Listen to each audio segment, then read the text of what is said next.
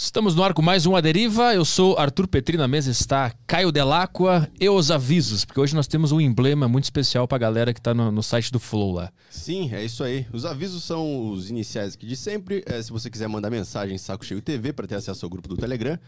É, também tem flowpodcast.com.br, você pode comprar os Flowcoins lá e mandar as suas perguntas. Tem o Tier 1, Tier 2, Tier 2 e Tier 3. E tem o Humilhe Sua Marca aqui, que você paga pra gente humilhar o que você tiver pra gente humilhar aqui no programa. É, também estamos ao vivo no site Roxo. Uh, e o Toba, a gente não tá mais com super chatos, a gente pega a mensagem do chat mesmo. E é isso aí. Agora tem uma novidade aqui pro programa de hoje que a gente tem um emblema. A gente tem um emblema especial do Aderiva com o Jimmy London. Uh, tá, o, tá aparecendo na tela aí. Bota o... por ele ver aqui. Eu vou botar aqui na TV. Aí. O emblema do Jimmy London é para você resgatar o código é meio psicopata. E aí tu vai lá no link que tá na descrição e resgata o emblema. Isso aí. Meio psicopata. Você usa lá no site do Flow e você resgata o seu emblema. Por que, que os caras usam o emblema lá no site? É pra comentar as coisas? É pra ter o emblema? É pra trocar, né? É, é tipo, Lance pra assim. colecionar. Então é vai lá e colecione seu emblema no site do Flow do Jimmy and Rats. Lembrando que vai ficar 24 horas, então você tem, você tem até amanhã para resgatar. Se você está vendo isso, é, sei lá, é, dia 2, às 8 da manhã, você ainda tem tempo de resgatar.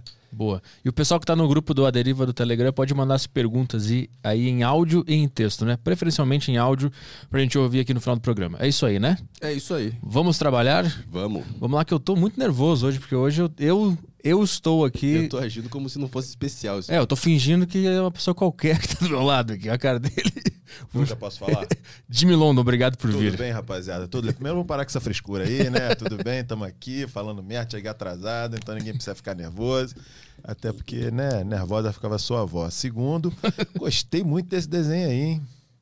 Vou, acho que eu vou até fazer, sei lá, meio que um disco com a capa cinza, com a caveira minha, oh. com os ratinhos andando. Gostei dessa ideia. Boa ideia. Gostei Como é que é o nome muito. Do, do cara que desenhou? O cara que desenhou, eu vou procurar aqui. Putz, eu não tenho. Eu não tenho o nome dele aqui. Mas o cara da equipe, o cara é bom. Tá bom. É, meio psicopata, na verdade, era uma pessoa com, com baixa estatura que matava as pessoas que ele conhecia. Por isso que ele é conhecido como meio psicopata. Ah, entendi. Se ele fosse, né? Mas ele era um psicopata. Será o alto psicopata. É, pois é, mais ou menos por aí. Ou completo psicopata. Aí eu já não sei. Cavalheiros, tudo bem? Como estão? tudo bem. Só para dar os créditos do cara aqui, é o Giovanni Galvão, o artista Giovani que fez. Giovanni Galvão, famoso GG. Boa. Eu tava falando em off aqui que quando tu entrevistou o Hatfield, tu ficou nervoso e agora é a minha vez de acontecer a mesma coisa. não justifica, não procede, é. não há motivação para isso. Hatfield é um artista é, talentoso. Como eu estava contando aqui, mó gente boa do cacete. Pô, de verdade. Foi um prazer entrevistar o maluco, foi foda, foi uma história é, peculiar, porque rolou uma aposta ali no meio. É, tive que chamar, cortar a entrevista com ele, porque eu achei que ia entrar ao vivo e realmente ia entrar ao vivo. E a gente não estava gravando para ser ao vivo. A gente estava gravando para entrar muito rápido e não ia dar tempo de editar. Ou seja, se eu estragasse ali a entrevista, eu teria estragado a entrevista com Hatfield, mas eu vi um lance acontecendo. O retorno do diretor no ouvido não funcionava, mas eu chamei e deu certo. E acho que foi a coisa que eu mais mandei bem na vida fico feliz porque eu não, não, não estraguei a entrevista da Luísa Micheletti com o Hatfield, porque eu só falei merda. eu mesmo não consegui entender nada do que eu tenha dito naquele dia. Tu tá com, com o vídeo aí aberto ainda? Não precisa. Se tiver, não precisa. Não precisa. Prefere que não? É, por favor, tá. Com a menor diferença. Mas é que eu tava contando, ninguém, a gente não tinha a menor ideia de que ia rolar. Muito menos rolar com o Hatfield. Assim. Quando se falou que ia ter entrevista com alguém no Metallica, achei que ia ser, sei lá, o Trujillo, Kirk Hammett. E aí foi o Hatfield, né, velho? E é foda, imagina. É um cara que eu admiro por 500 coisas diferentes. Que eu não admiro por várias coisas também, porque a gente tem que ter aquela separação maluca de, de artista com pessoa. Hatfield é um cara com uma história cheia de coisas com as quais eu não concordo. Especialmente caçar urso, né? Que eu tipo, não consigo entender como é que alguém pode querer matar um urso.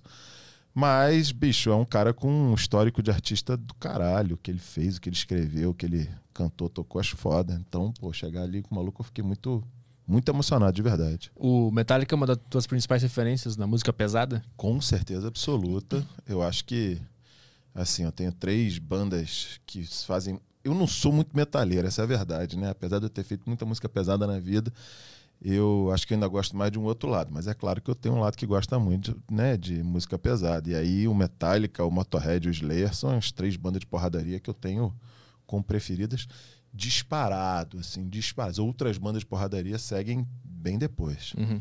Eu, fui, eu ia no, nos shows do Matanza lá em Porto Alegre, no Opinião. E eu quase. Eu também ia direto. É, tu ia, tu ia em todos cara, também? Porra, fui a todos. tu tava lá sempre que eu fui. e eu lembro que eu, eu quase morri em alguns. Em alguns. Que bom, então quando, meu trabalho foi bem feito. Quando vocês entravam no palco, assim, eu não tinha mais controle sobre o meu corpo. Era aquilo ali, era uma massa que decidia o que ia acontecer com mas cada eu indivíduo. Falo, mas era não é maravilhoso. Não é banda que faz show. Nunca é a banda que faz show. Banda faz trilha sonora de show. Quem faz show é o público, sempre.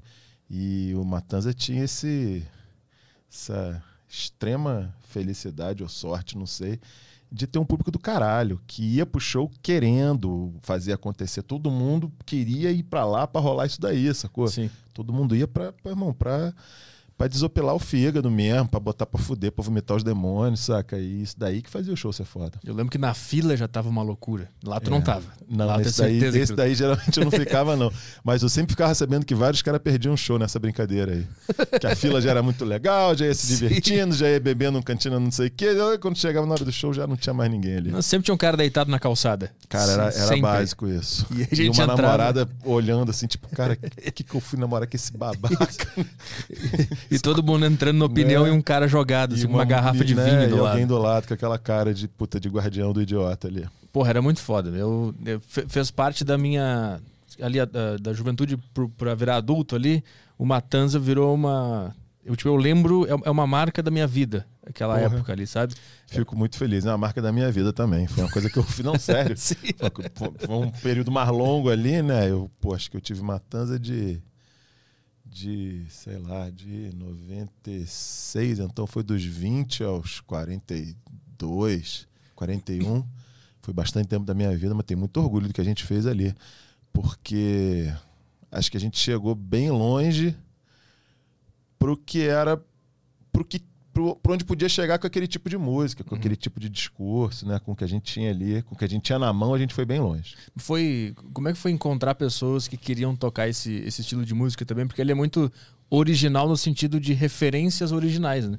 Para encontrar pares que curtam esse som e, e queiram fazer. É, rola uma dinâmica na história, né? Na verdade, a gente fez uma Tanza ali em 96. Quem começou com a gente e que até participava ali de, é, desse primeiro momento de entender essas referências, não sei o quê, já não ficou na banda muito depois, assim, puta, o Diba era o primeiro baixista e saiu, tipo, antes do primeiro disco, sabe? Que foi um cara que ainda participou ali de achar um, um barato ou outro. Foi um cara que botou muita pilha de de exploit, de DRI, sabe? Uhum. Porque o hardcore e, e, e, um punk mais pesado, tipo, eles têm uma vibe que tu tem que muito entender. Se você bota um músico bom para tocar aquilo ali, bom, bom é foda, né? O que é um músico bom, né? Mas assim, se você toca um músico, você bota um músico virtuoso para tocar uma música de, é, tipo DRI, vai ficar uma merda. E o DRI, eu particularmente acho bom pra caralho, porque tem um jeito errado de tocar certo. E o Diba trouxe muito isso. Só que o jeito errado deles tocar era muito errado, mas muito errado mesmo. Então, por mais que ajudasse muito por um lado, é, ele mesmo já não tinha muita paciência. Quando a gente queria gravar, tocar as coisas direitinho, era 20 dias, pai, não, não dava certo. Ele mesmo acabou desistindo. É porque o hardcore ele é mais, ele é mais alma do que técnica? É esse o lance? Então, o hard, quer dizer, isso é foda, né? Porque tem um momento ali onde o, o, o, o, o é foda, tem um momento ali que rola uma misturinha ali entre o trash, o hardcore e o punk.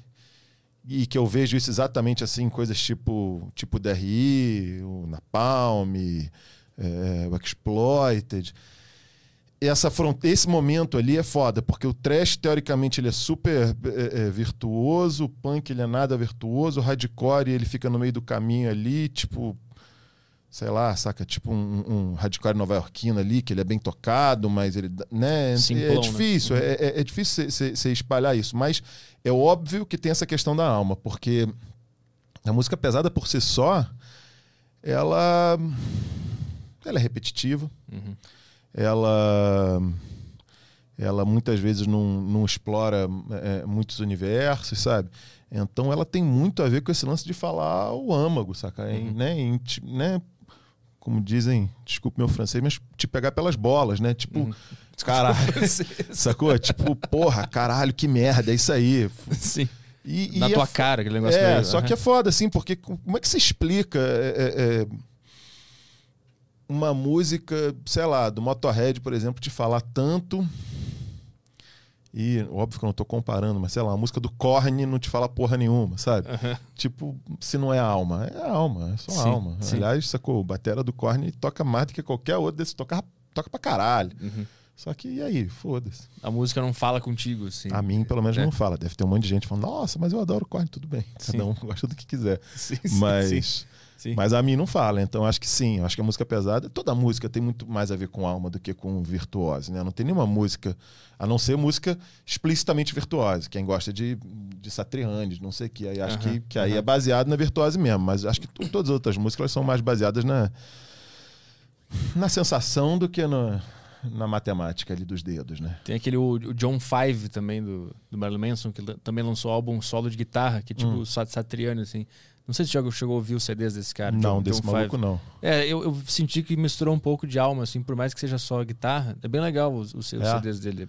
Tem, tu, tem tu um sente um, um, negócio ali do caralho. Não, olha só, é, é, é, e sem preconceito também, e sem cagar regra, né? Porra, hoje em dia, a vida é muito doida, né? Porque hoje em dia eu toco com um cara que é, é, é um dos tops dessa, dessa virtuose no Brasil e no mundo, que é o Felipe Andreoli. Toca pra caralho no Angra, tá lançando agora um disco. É, todo de instrumental, de milhões de notas, não sei o quê. E aí, quando a gente vai ensaiar, às vezes, quando né, tava rolando de ensaiar, ele chegava e mostrava uns temas, eu falava, pô, lindo esse tema. Ou seja, é, é não, não tem regra, não tem tipo uhum. assim, ah, se você faz blululu, você não faz música, eu não gosto, sacou? Né? Uhum. Nesse caso, o, o, Felipe faz um monte de blululu e tem um monte de coisa legal ali.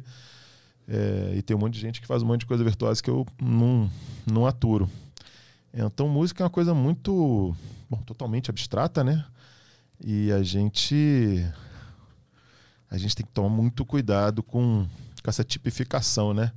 Com esse papo muito rápido de, pô, isso é aquilo, aquilo é aquilo, isso eu não ouço, isso eu não gosto, aquilo eu gosto, porque eu acho que é isso daí que eu acho que quando a gente consegue abrir a cabeça para esse tipo de coisa, tipo tipos diferentes de música, são os primeiros passos que a gente pode ir dando para ser mais legal na vida, para ouvir mais os outros, para ter mais paciência, né? No, sabe umas coisas básicas uhum, que a gente deveria fazer o tempo todo? Eu acho que o grande, pelo menos para mim é óbvio, né? Eu vivo música, então para mim o, o, grande fator é esse. Quando eu consigo parar e ouvir música que eu teoricamente não deveria gostar e consigo achar qualidades, é a coisa mais legal que eu posso olhar e falar, poxa, talvez então aquele cara não seja um babaca, eu tenha só me precipitado. Talvez aquele cara que me cortou no trânsito tivesse com alguém, sei lá, doente no hospital e tivesse pensando correr, sei lá. Ouvir música de com ouvidos abertos é bom para humanidade. Ouvir, ouvir coisas que tu não ouviria há 10 anos, tu percebe que tá amadurecendo, tá se tornando um ser humano melhor. É, é, é, assim, eu ouvindo assim meu discurso depois do que eu falei, acho que, sei lá, né? Ao mesmo tempo pode não ser também, mas, é, cara, me incomoda profundamente é, a gente ficar tirando da, da, da ah, do cu, né? Essas ideias de música, tipo, porra isso daqui é uma merda, isso daqui eu não ouço, isso daqui é uma merda, eu, eu faço isso, eu faço aquilo, eu gosto disso, isso serve para mim, isso não serve para mim. É, cada vez mais eu, eu até me assusto com o meu próprio histórico de músico e, e as coisas que eu vivi, porque eu via tanta gente, tipo, puta caralho, velho, não é possível que demore assim, tipo, você consegue resolver coisas em oito segundos, sacou? Vindo meio compasso e já colocando na caixinha e mandando pro caralho. Pô, não é assim, né? E é a mesma coisa que a gente faz com isso, que a gente faz com diálogos, com ideias de uma porrada de pessoas. Então, na verdade, só ouvir um pouquinho melhor, né?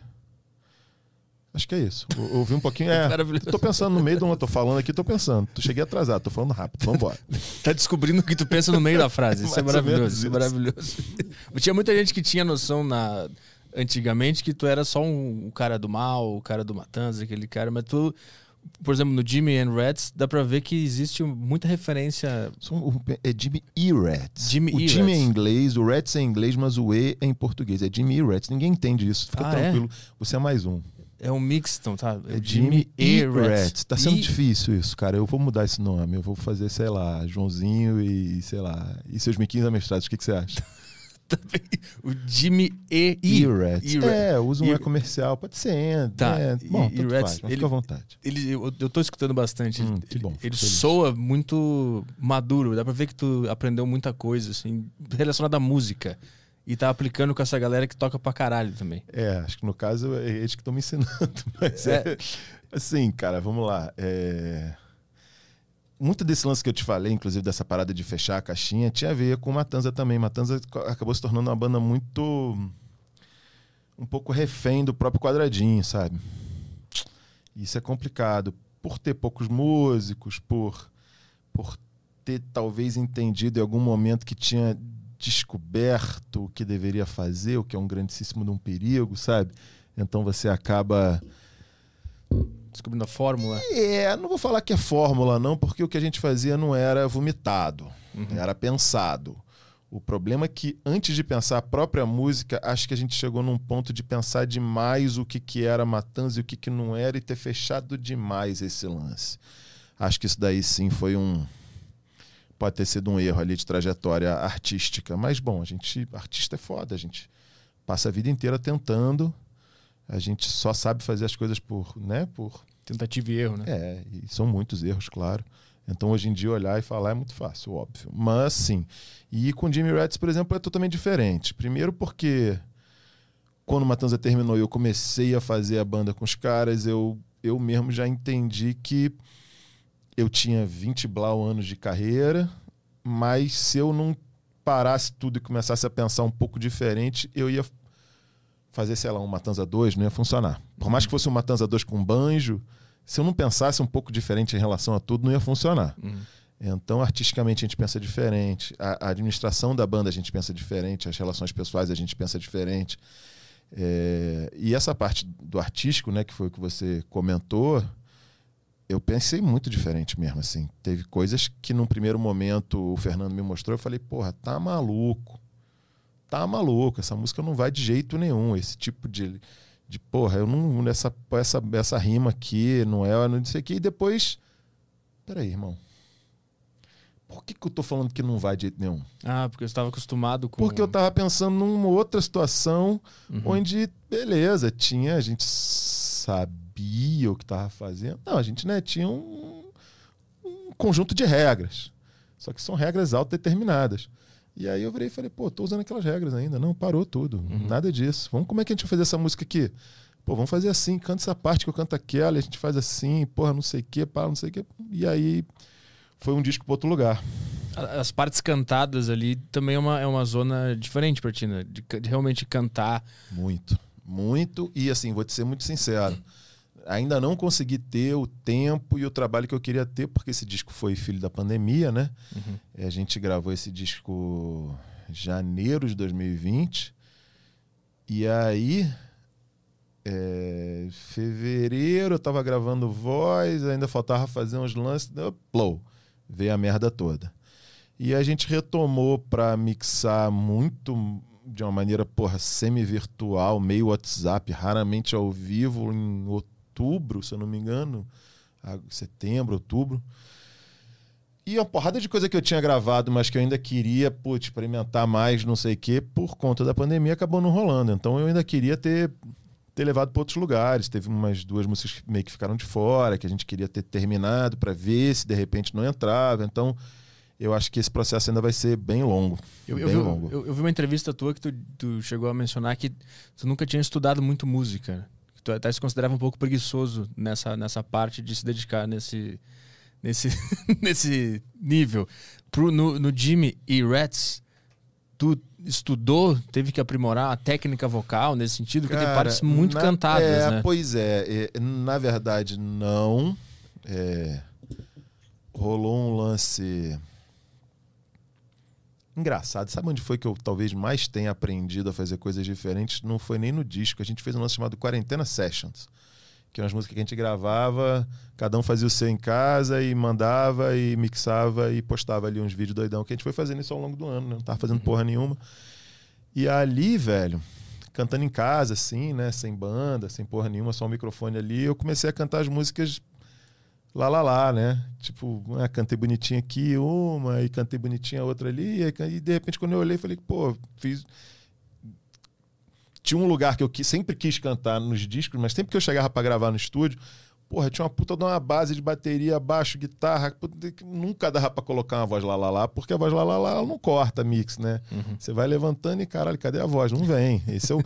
e assim, os engenheiros de som sempre gostaram de mim, porque sempre foi muito fácil, né, bicho? Tá lá a base, o maluco vem, blá, vem o caminhão, te estaciona ali, pronto, acabou. Uhum. Foda, eu aprendi a fazer isso, décadas fazendo isso. É muito difícil você chegar na hora ali do estúdio, meu irmão, e o cara levanta aquele fone para você que, porra, quando tu bota a voz do caminhão, tá tudo certo. E aí você fala, putz, velho, mas hoje eu vou fazer uma voz lá, lá, lá. E o maluco, eita caralho, porra, como é que eu vou resolver isso? né? É... Mas então foi isso. Lá no quarentena eu acabei fazendo isso em casa, foi mais prático, acabou saindo. E a verdade é que não, eu nunca. Ainda não consegui chegar nem próximo do que eu, do que eu quero fazer musicalmente falando, não, obviamente, né? Desmerecendo o que eu já fiz, mas eu quero estudar muito, quero, quero tocar piano, quero fazer as coisas de verdade, quero fazer direito. Eu acho que música é um universo gigantesco. No Jimmy Rats tem muita gente que toca muito, que sabe muito de, né, do, do, do, do métier mesmo ali. E isso é.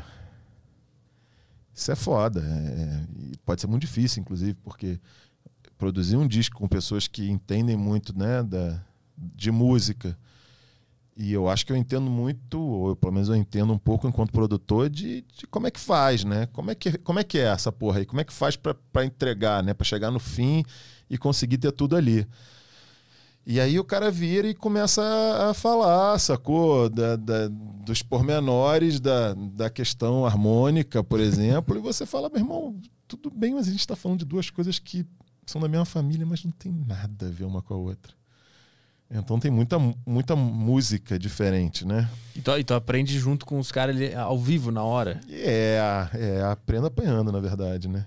Ainda fui inventar de tocar uns violões na banda.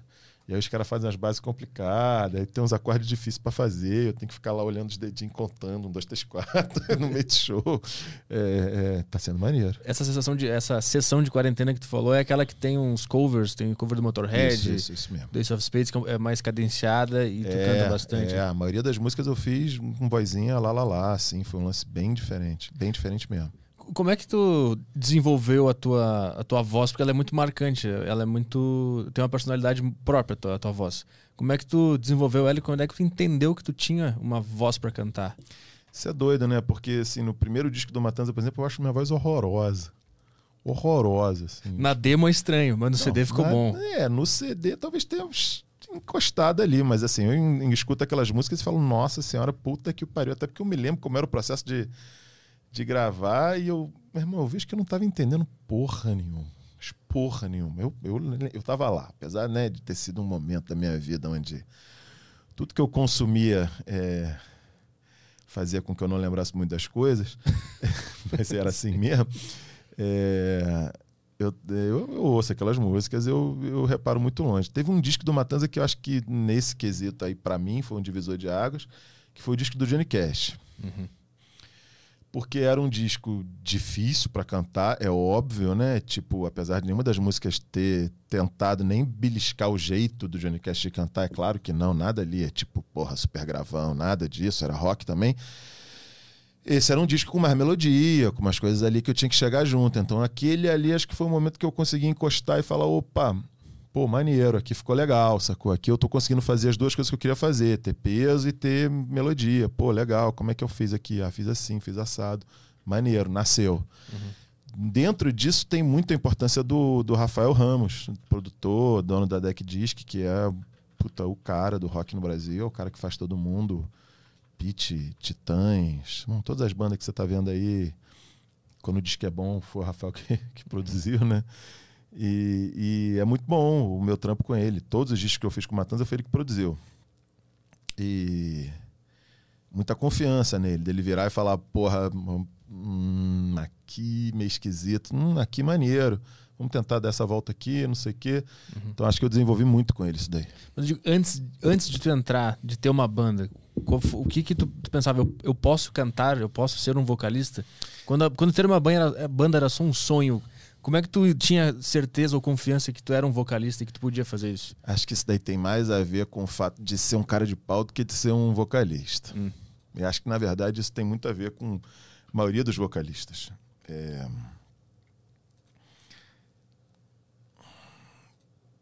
Tem a diferença enorme entre ser cantor e vocalista. Hum. Ser cantor, é, você pode ser cantor, você pode ser pianista. Vocalista é uma outra parada é uma outra atividade. E essa atividade de vocalista ela envolve fazer show. Basicamente, assim, o trabalho do vocalista é fazer show. Então eu acho que eu entendi muito antes que eu sabia fazer show. Que eu sabia que eu não, que eu não tinha nenhum pingo de vergonha na cara e que eu sabia subir no palco e falar e fazer as pessoas, sabe, isso lá no início, tipo, puta, acabou a Tequila, que era a banda que eu tinha criança lá, que eram os amigos mais velhos do meu irmão. E eu fazia um lance, puta, quase que quase que irrisório, assim. Eu fazia uns backing vocals super esparsos e eu ficava parado o show inteiro de braço cruzado, que exatamente que não tô agora, com um sombreiro, sabe? E tipo, enquanto a banda inteira tava lá tocando e todo mundo ficava ligado e eu me lembro que teve um show que não sei por que caralhas. Na verdade, eu sei por que caralhas. A gente foi fazer um show num antigo festival chamado Super Demo, sei lá. Meu irmão, 93, 94, 92, bom, foda-se. E aí, porra, tinha rolado uma noite só de, só de banda meio rap and roll, assim. As, e tava meio repetitivo, a galera tava meio de saco cheio. E a gente foi fechar essa noite. E aí veio um rock totalmente diferente. E aí a galera curtiu muito, foi meio catártico. E ficou todo mundo pogando de braço cruzado, assim, que nem eu, sacou? Uma coisa que os malucos olharam e sentiram ali uma identificação e, e eles viram algum carisma nessa história. Então, quer dizer, por mais que não estivesse fazendo porra nenhuma ali, foi o que marcou as pessoas, sacou? Uhum. Tipo, ficar de braço cruzado e, e, e começar a, a, falar grosso. que, que era a tua referência de vocalista que tu viu e pensou, eu posso fazer isso aqui também. Caralho, tá ligado no Blues Brothers, cara? Putz, não. Pois é, tem o Belushi. O Belushi tá no Blues Brothers uma hora, eles vão, eles vão tocar num bar de country. Só que, na verdade, o show não era deles, né? É. É, era outra banda, mas eles tinham que arrumar um show, porque eles tinham reunido a banda de novo e não tinha show nenhum. Eles tinham que arrumar um dinheiro qualquer, então eles veem um, um bar de country, assim, no meio da estrada. E aí a banda, não sei das quantas, dos Yeah Old Country, não sei das quantas, é, somos nós mesmo. E os caras vão tocar num bar de, de redneck, assim, só de country. E os malucos só sabem duas músicas de country. E o Belushi, que é um dos irmãos, é... canta as músicas de saco cheião, de braço cruzado, assim, óculos escuros, e só fica. E eles estão tocando Rawhide, saca? É... É, e ele só fica de braço cruzado. E eu achei aquilo mal barato. Aí comecei a fazer aquilo ali. Então, na verdade, devo. Adoro os Blues Brothers. Acho foda. Dona Croyd e o John Belushi. Como é que tu teve contato com a, com a música country? Cara, foi muito de maluco isso daí. Porque não era pra ter. Ah. Não era pra ter porque eu tenho 44 anos de idade, vou fazer 45, então quando eu era moleque não tinha. Não tinha ponto. Não era uma questão de, de puta, difícil de achar. Não. É, meus pais eram. É, meio comunista, meio hippie, então lá em casa era só Elis Regina, João Baez, Beatles, mas assim, só, né, só um lado totalmente anti-country e a gente não vivia num mundo onde você poderia falar tipo, ai, que música é essa? Deixa eu pesquisar aqui. Não existe pesquisar. Uhum. Pesquisar pra gente era entrar na, na loja de disco e pedir pra ouvir um disco ou outro. Mas assim, você pedia pra ouvir dois, três, sacou? Não era aquele. Ou então tinha aquelas, aquelas cabinezinhas que já eram preparadas para você ouvir. Já tinha, assim, tinha 10, 15 discos ali no lance e apertava e ouvia. Mas eu sou pré-CD, né?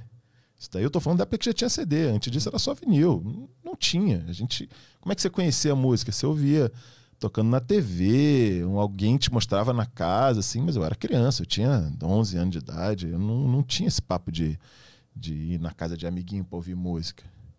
Ia na casa de amiguinho para brincar de Playmobil. Uhum. Aí, eu não sei por que caralho rolou um disco do Willie Nelson na minha mão. E aí, o Shotgun Willie, que inclusive até hoje é um dos meus preferidos. E logo depois disso eu também caiu no meu. Eu fui numa loja de disco e meu irmão rolou um disco do Johnny, uma coletânea de Johnny Cash. Uhum. Que meu irmão, caralho, que porra é essa? Esse maluco de preto aqui, coletânea, capa escrotaça, fundo rosa, fundo laranja, sei lá. E aí, puta, não sei por que cacetas comprei, ouvi, tava nessa vibe banda já. Não tava vibe banda, não. Eu sempre, eu sempre tive banda, desde sete anos de idade. Era banda dos moleques do prédio, mas eu sempre tive banda, sempre tive música na vida.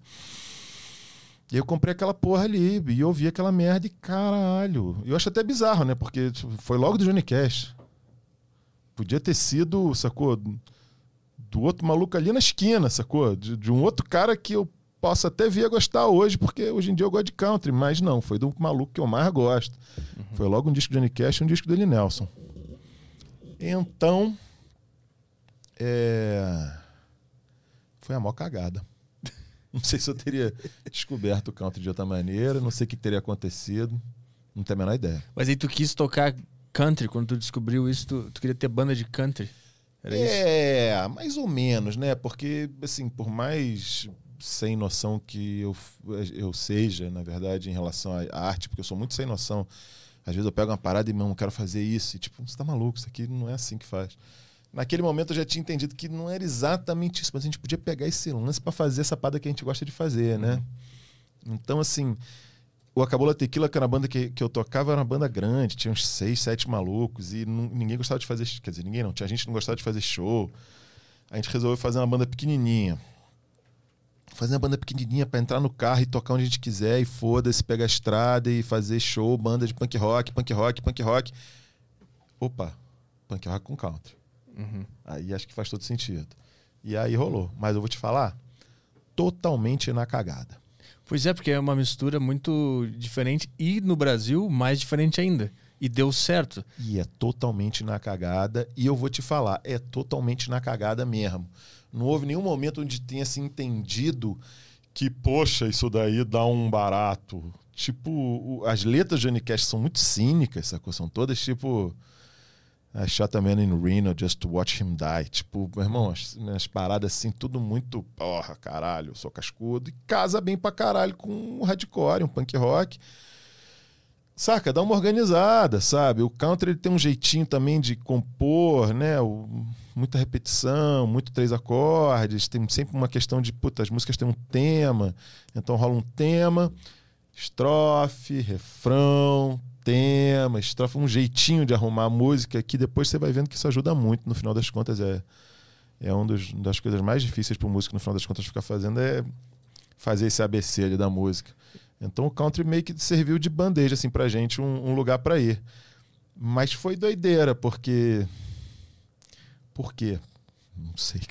A, a, indústria aceitou bem, assim. O público eu acho que aceitou, não, né? Não foi uma merda. Pra é... entrar na, e fazer A gente tem uma história mesmo. escrotaça, assim. A gente grava um primeiro disco pela Abril, gravadora Abril que já não existe mais.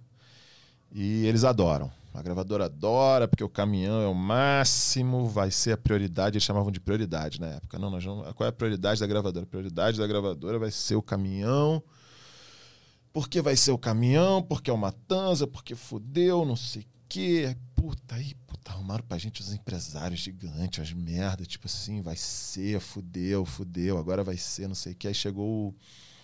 Chegou na primeira rádio na época. Tinha um cara que tomava conta de várias rádios, na época era 89 daqui, a Rádio Cidade no Rio, era só a Rádio Cidade, não me lembro, acho que era só a Rádio Cidade. E ele falou: não toco ah, não toco, mas é muito pesado, mas tem palavrão, não toco, não toco, não toco. Não, mas veja bem, a gente faz uma versão mais leve aqui. Isso é gravadora, né? Aí até fizeram a gente fazer uma versão mais surf music ali, de quanto mais feio, mas Caralho. o cara, não, não toco, não toco, não, não, manda outra banda aí. Aí é, a, a, abriu, tinha o CPM também. Uhum. Ah, então vai aqui. Ah, foi, show de bola. Aí meteu o CPM, abriu e falou, ah, então. Só que abriu fecha. Seis meses depois abriu o Fale. E aí a gente, na verdade, estava na Abril num selo da DEC. E a DEC continuou sendo nossa gravadora. No final das contas, que era a gravadora do Rafa, do João Augusto. E aí eles falam: é, essa doideira de vocês é muito doida mesmo, a gente não consegue emplacar essa merda em lugar nenhum, mas vocês estão aí fazendo, vocês sabem fazer, parece que vocês têm uma carreira a ser cumprida, vai aí. A gente tá bom, vamos aí. Daí, na verdade, nasce muita coisa do Matanza, porque a gente tinha público, a gente sabia o que a gente estava fazendo. sabia o que a gente estava fazendo no sentido de. A gente tinha um norte. A maioria das bandas, assim, muito iniciante, especialmente nessa época onde se tinha muito pouca informação, não tem a menor ideia nem de, nem de onde está indo. Uhum. E a gente tinha uma ideia mais ou menos de onde a gente estava indo, o que, que a gente estava compondo. E aí eu comecei a trabalhar muito essa parte empresarial, administrativa, como quer que você chame isso que é aquela trabalheira escrota de passar o dia inteiro naquela merda ali. Telefone, e-mail, vai, volta, pede, conversa, vai, desenrola, blá, blá, blá, vende show, blá.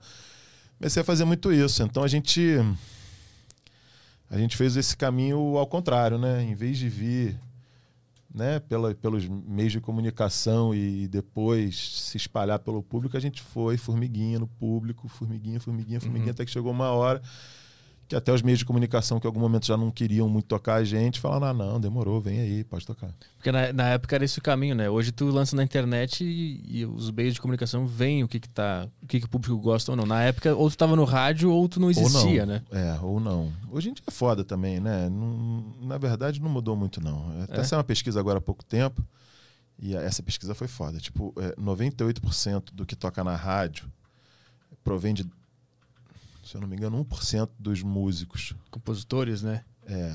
Eu, eu lembro e, dessa aí. E que, meu irmão, e, e, e no Spotify não é muito diferente. Uhum. 80% do que toca no Spotify vem de 5% dos artistas presentes, sabe? No, no top, né? Os top 50 de cada país. É foda assim, né? isso. Né? É, é, ou seja, hum, é, é, é, mais fácil? Claro que é mais fácil. Você consegue fazer alguma coisa com disco sem ter uma gravadora? Claro que sim. Na minha época a gente conseguia nem gravar. Uhum. Gravar um disco custava 40, 60 mil reais e, meu irmão, é impossível, esquece. Uhum. Criança de 18 anos de idade nessa época não tinha esse tipo de dinheiro. É... Hoje em dia, efetivamente, qualquer um pode gravar um disco em casa, de verdade. Mas os caminhos são tão complexos quanto no final das, no final das contas. É... Tem que ter um norte, tem que saber o que está fazendo, mais ou menos. É que para aparecer para o público naquela época, tu tinha que estar tá no rádio na televisão, né? O, ninguém sabia o que estava acontecendo no show, assim. Ninguém sabia, puta, essa banda aqui... Era só o, fã, o funk, o público Você tinha gostava, o né? underground né? só fazendo é. isso daí, mas o underground sempre foi relevante, como hoje em dia também. Já não, não sei mais se existe alguma coisa... Nem sei também o que é exatamente esse underground, porque já começa a ter pessoas que já desvirtuam, né? já acham que o underground é legal por si só. E na verdade ele nunca se preocupou com ele mesmo. Ele era só uma maneira de fazer show sem você. quando você não conseguia aparecer na televisão. Uhum. Aí hoje em dia as pessoas não, agora você não pode aparecer na televisão, porque se eu aparecer na televisão, eu deixo de ser underground. Então, peraí, você não tá entendendo nada, velho. Todo mundo queria estar tá vivendo de música.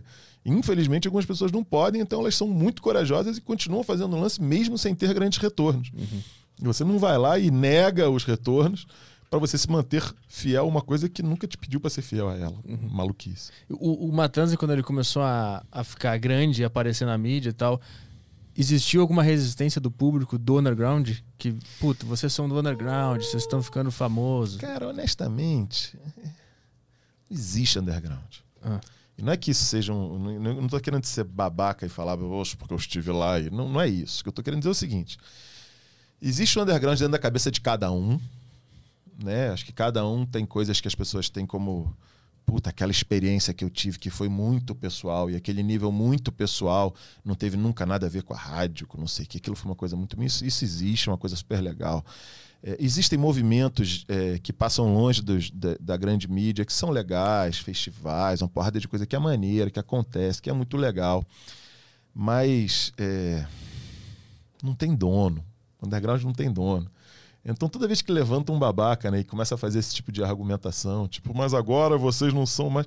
Bicho, automaticamente ele mesmo já se desautoriza, sabe? Meu irmão, quem é você para falar do lance? Se o lance existe exatamente porque é uma questão de paixão, uhum. de fazer dando resultado ou não, qualquer babaca que levante para falar que isso é ou isso não é, já é um babaca por si só. Uhum. Então, assim, sempre foi uma coisa que eu sempre olhei e falei, meu irmão, caralho, sabe?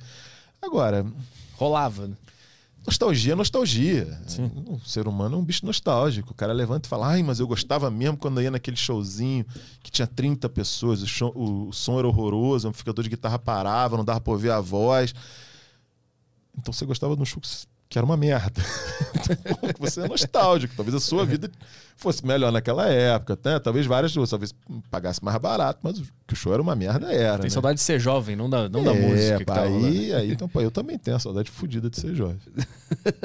e quando, quando tu descobriu arte e música, tu, tu botou na tua cabeça que isso ia ser tua profissão? Ou tu levou como um hobby por bastante tempo e em algum momento tu mudou a visão e agora eu vou trabalhar nisso para dar certo?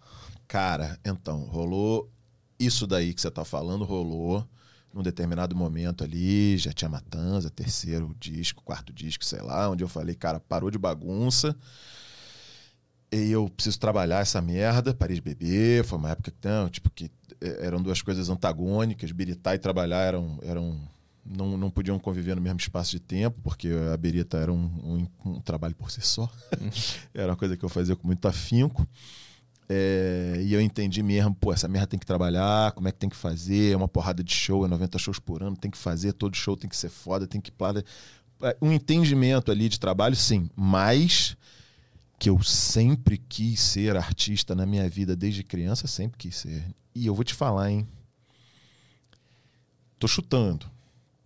Mas eu acho difícil você achar alguém desse mercado que não tenha tido esse tipo de fantasia desde criança porque é um mercado que exige, exige tanto comprometimento, tanta disposição, cara, uma devoção tão cega que se não tiver esse tipo de paixão infantil uhum. maluca mesmo, cara, eu acho difícil. Para ficar, para insistir num negócio que demora para dar retorno. Quanto tempo é, demorou? Irracional né? Antes de mais é, nada. Sem estatística é, nenhuma que comprove. Puta, é, tipo, tudo errado.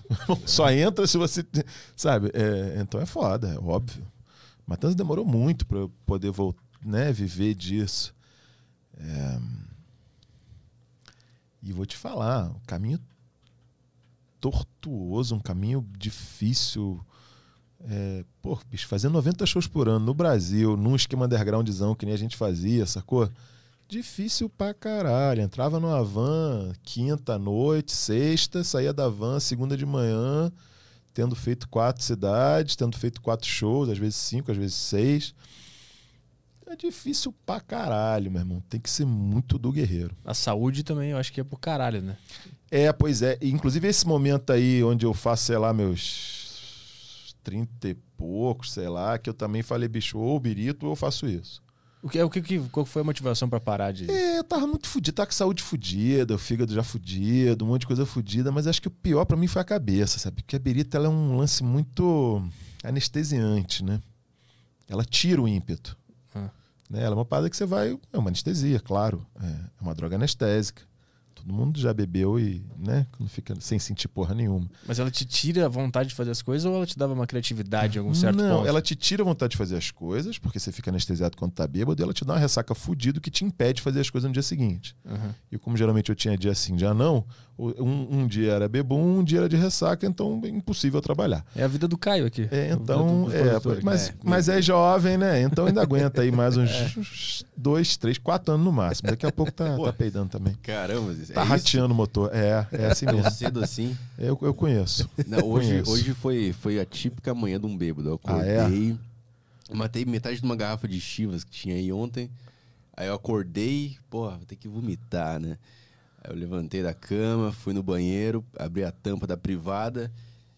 Vomitei como um profissional, assim, como um alcoólatra profissional. Sem sujar a boca. Sem sujar nada. Joguei uma água na boca, dei uma cuspida ali e voltei a dormir. Profissional, assim. Mas Sim. eu acho que nessa eu só consigo por quatro anos, é isso. Olha, campeão, vamos lá.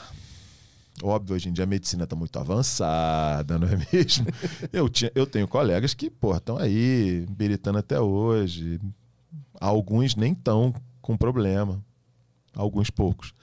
É, o lance que realmente a birita ela destrói muitos neurônios. E ela mexe muito, mas muito com a sua parte psicológica e psiquiátrica. Muito. Eu não estou de sacanagem, estou falando muito sério. Então, a maioria das pessoas que eu conheço que continuaram beritando ficaram neuróticas, com mania de perseguição, com síndrome de pânico, depressão, algum tipo, algum tipo de merda dessa. Então, sei lá, você está ouvindo vozes? Não, não. Então eu diria que você ainda tem uns três anos. Ah, então tá, tá de boa, tá de boa. Mas em um certo Aproveita. nível, o álcool não ajudava na criação, na criatividade? Não, nada. É, cara, é, tem essa velha ilusão, né? É. De que o álcool e a maconha ajudam. Eles ajudam muito na hora. No dia seguinte, se eu ver lá o que você escreveu, caralho, que merda. Uhum. Como é que eu posso ter achado isso bom? Uhum. Então, não, na verdade, essa autocrítica é super necessária pro artista. O artista, ele tem que ter autocrítica. E a gente perde autocrítica quando birita. É, isso é ruim. Eu achava, por exemplo, é. que eu não ia conseguir subir no palco. Caralho, como é que eu vou fazer o primeiro show? Você não está entendendo. Eu tinha a única exigência da banda, a gente não pedia nenhum amplificador especial, nada especial, mas tinha que ter 36 latas de cerveja no palco. Ora, mas por que caralho tinha que ter? Porque eu bebia. E acho que eu não bebia, eu jogava na cabeça. Eu subia no palco, eu abria duas latas assim de prima e jogava na cabeça e ia habilitando, jogava na cabeça e ia habilitando. E bebia 36 latas de cerveja no show, fácil. Aí eu fui fazer o primeiro show sem estar bêbado. Eu fiz. Eu achei que fosse impossível. Eu fui lá e fiz, cara. Era só uma, uma coisa que tava fantasiando, mano. Caralho, se limitando. Uns, umas, umas autossabotagens que a gente cria. O, o problema todo é o seguinte: é, quando você é, sei lá, advogado e você cria sim, uma autossabotagem, provavelmente você trabalha numa empresa. Um dia você vai falar aquilo para alguém mais experiente que você, o mesmo dia de ser babaca. Uhum. Você está viajando, isso é isso, isso, isso, vai lá e faz. Você vai lá e faz, porque alguém mandou. Quando você é músico, infelizmente você, quando você é artista, infelizmente você se mima muito. Porque você tem que ter uma mão do que é respeitar a sua arte, só que essa mão que respeita a sua arte, muitas vezes fica fazendo carinho nas suas babaquices. Uhum. E aí você começa a autossabotagem, tipo, não, eu sou artista, mas eu não posso fazer show sem beber. Eu isso, mas é, o tipo de música que eu faço não é esse, eu não sei fazer. E, meu irmão, essas merdas não existem, cara. É claro que a gente tem que entender que artista nós somos, eu não posso ser é, é, é, dançarino de uma trupe de dançarinos, eu tenho que entender que eu não sei dançar. Mas essas babaquices do que eu. Isso, na verdade, é, é a gente que se permite, sacou? Uhum. É, e, meu irmão, e a verdade é que é, a vida é muito mais difícil que isso. A gente já tem muitos não possos de verdade. Tipo, uhum. infelizmente eu não posso dançar. Uhum. É verdade. Agora, porra, eu pode, não posso fazer show, eu não posso dançar, porque eu digo, né? Que nem, um, que nem uma pessoa que dança bem. Mas é, eu não posso fazer uma vida dançando. Mas, puta, eu não posso fazer show sem beber, porra, velho. E... a gente tinha que ter treinador. Sabe, treinador bem cascudão. Cala a boca, seu babaca. É, o foda de ser o líder de uma banda, líder de, no sentido de frontman, é que tu não tem chefe, tu não tem ninguém pra, pra tipo, falar o que que tá rolando. É isso não é foda só pro, pro. Isso é foda pra banda inteira, porque a banda inteira precisa daquele líder. É, também. Precisa que aquilo aconteça, precisa que as coisas cheguem no lugar e depois precisa ter alguém para botar a culpa e falar: não, esse cara é mó babaca. Ah, é verdade. Porque precisa, afinal é verdade. de contas. Nada passou vinte e tantos anos acontecendo e depois ah, deixou de acontecer. Não, uhum. mas as coisas precisavam né, ter algum tipo de liderança, sim. Uhum. Foi complicado é, parar de, de, beber? Eu não sei como é que foi o teu processo. Foi completamente? Foi aos poucos? Como é que tu fez sair? Não, foi de uma vez. Foi de uma vez. É... Cara, como era um hábito muito forte e muito das minhas atividades eram baseadas nisso, tipo no dia a dia, sabe? Foi foi estranho. Que lance de, bom, tá bom, mas que acordar e falar, tá bom, mas o que, que eu faço agora, sabe? Mas foi só isso. Não tive nenhuma lance, tipo. Eu não, não, eu não, não tinha um problema de alcoolismo. Não era uma coisa tipo, caralho, fudeu. É, mas foi uma decisão muito. Eu tava com muito pouco prazer bebendo também. Eu tava bebendo muito de dia a dia, assim, de automático. Uhum. Então não, não, tive nenhuma dificuldade nessa questão do prazer, não. Pelo contrário, passei a ter mais prazer. Uhum. É, e, entendo mais prazer, a gente faz as coisas. Foi só um estranhamento. Nos comentários dos vídeos recentes, tem muita gente falando que parece até mais novo, né? Tá mais, ah, mas isso eu pareço mesmo, campeão. Mais saudável. É, mas isso eu pareço mesmo. Eu botei numa pilha de. Descobri que eu gosto de malhar, tem uns 4, 5 anos, correr. E me descobri nessa merda, assim. Bizarro, ridículo, patético. Pior de tudo é que é muito mais estilo. Eu falar que eu tô, porra, biritando, acordando, enchendo a cara, escovando dente com Jack Daniels. É muito mais legal para vender, né? Assim, pra a fazer. imagem da, da banda. É, eu vou falar que eu tô correndo e ainda não sou grande atleta, né? Corro lá 5km, quase me peido todo, quase morro, entendeu? Então, assim, é triste isso, lamentável. Se eu tivesse um coach né, de, de imagem, ele ia falar: campeão tá ruim. o cara, o cara, onde é que tu corre no Rio lá? Tu ah, Rio? do lado de casa ali, tem um lugar maneiro para correr um condomínio de casa que eu corro lá. O pessoal deve olhar aquele, não, é o Jimmy? Aquele, é o Jimmy correndo, se exercitando? Nem deve, né? O Jimmy não ia estar tá correndo. o Jimmy não ia fazer uma coisa ridícula dessa. Ele tá fazendo barra fixa? O que, que é isso que tá acontecendo? Acho que não. Também eu corro numa porra de um lugar lá cheio de maluco da Barra da Tijuca que ninguém deve nem saber o que é rock. Só tem pagodeiro naquela porra. Estar no Rio de Janeiro e, e, fazer rock. Eu sei que no Rio de Janeiro tem uma, uma cena de rock foda, né? Mas, é, é mas tu te sente um pouco deslocado? Assim? Eu te sentia antes, né? Quando estava começando? Ah, irmão, eu me sinto deslocado no mundo, como um é. todo. Eu me sinto deslocado na zona sul do Rio de Janeiro, apesar de morar na zona oeste atualmente. Rio de Janeiro tem uma cena de rock relativamente mais legal na Baixada, mas é distante, mas também já, hoje em dia está bem menor do que já foi. Mas eu também me sinto deslocado no Brasil, mas eu também me sinto deslocado em uma porrada de lugar. Eu. O meu. O meu eu. Meu eu dos sonhos, meu eu lírico mora no Alasca, saca? Longe de todo mundo, de boa lá, que é o que eu imagino que seja uma coisa legal. Eu tenho muita dificuldade em lidar com muitas pessoas. E, e tu não pensa em sair do Rio, morar num lugar mais tranquilo no penso, Brasil? Penso, penso sim. É, na verdade, agora que eu decidi tomar essa atitude, eu meio que me fudi, porque todo mundo decidiu também. Uhum. Na pandemia, então todo mundo foi morar onde eu queria morar, que é na Serra lá. E aí tá tudo muito caro. E eu não tô conseguindo achar um lugar legal, num preço legal do jeito que eu queria. Mas é uma decisão que eu finalmente tomei agora, assim, de sair do Rio um pouco e ficar tranquilo. Podia ter ido esse ano inteiro tranquilamente. Mas em algum momento eu vou tomar esse caminho, com certeza, porque é... Não sei que, que não sei se hoje eu odeio esse lance hoje em dia, né? Como se a gente fosse especial e o momento que a gente vive fosse as pessoas fossem mais o que elas sempre foram, não acho, mas de qualquer maneira hoje em dia está muito difícil viver perto das pessoas. muito difícil, cara, de verdade. Eu fico morrendo de medo de fazer uma bobagem. De verdade, cara, de verdade. Esses lances assim de porra de babaca sem máscara, narizinho de fora, sem máscara no, no, elevador, as coisas assim que, que são, sacou, é, muito um insulto muito grave por uma coisa que é inacreditável que a pessoa esteja fazendo aquilo porque não lhe custa absolutamente nada. É, é, me, me faz passar mal, cara. De verdade, assim, eu, eu acho que eu tenho que me afastar das pessoas para que eu não acabe cometendo um erro grave e me prejudicando por isso. Até que ponto a, as letras, por exemplo, da odiosa natureza humana são coisas que saíram de dentro de verdades, assim? Cara, é foda, né? Porque eu acho que a maior luta que eu tenho na vida é essa odiar e gostar muito das pessoas. Isso é a maior, a maior dicotomia interna que eu tenho. Uhum. Eu adoro ser gostado. Eu sou um cara que tem maior prazer em ser simpático e fazer com que as pessoas gostem de mim. Me sinto péssimo quando eu fico sabendo que eu fiz alguma merda que alguém ficou me achou babaca, saca? Eu odeio ser tido como babaca.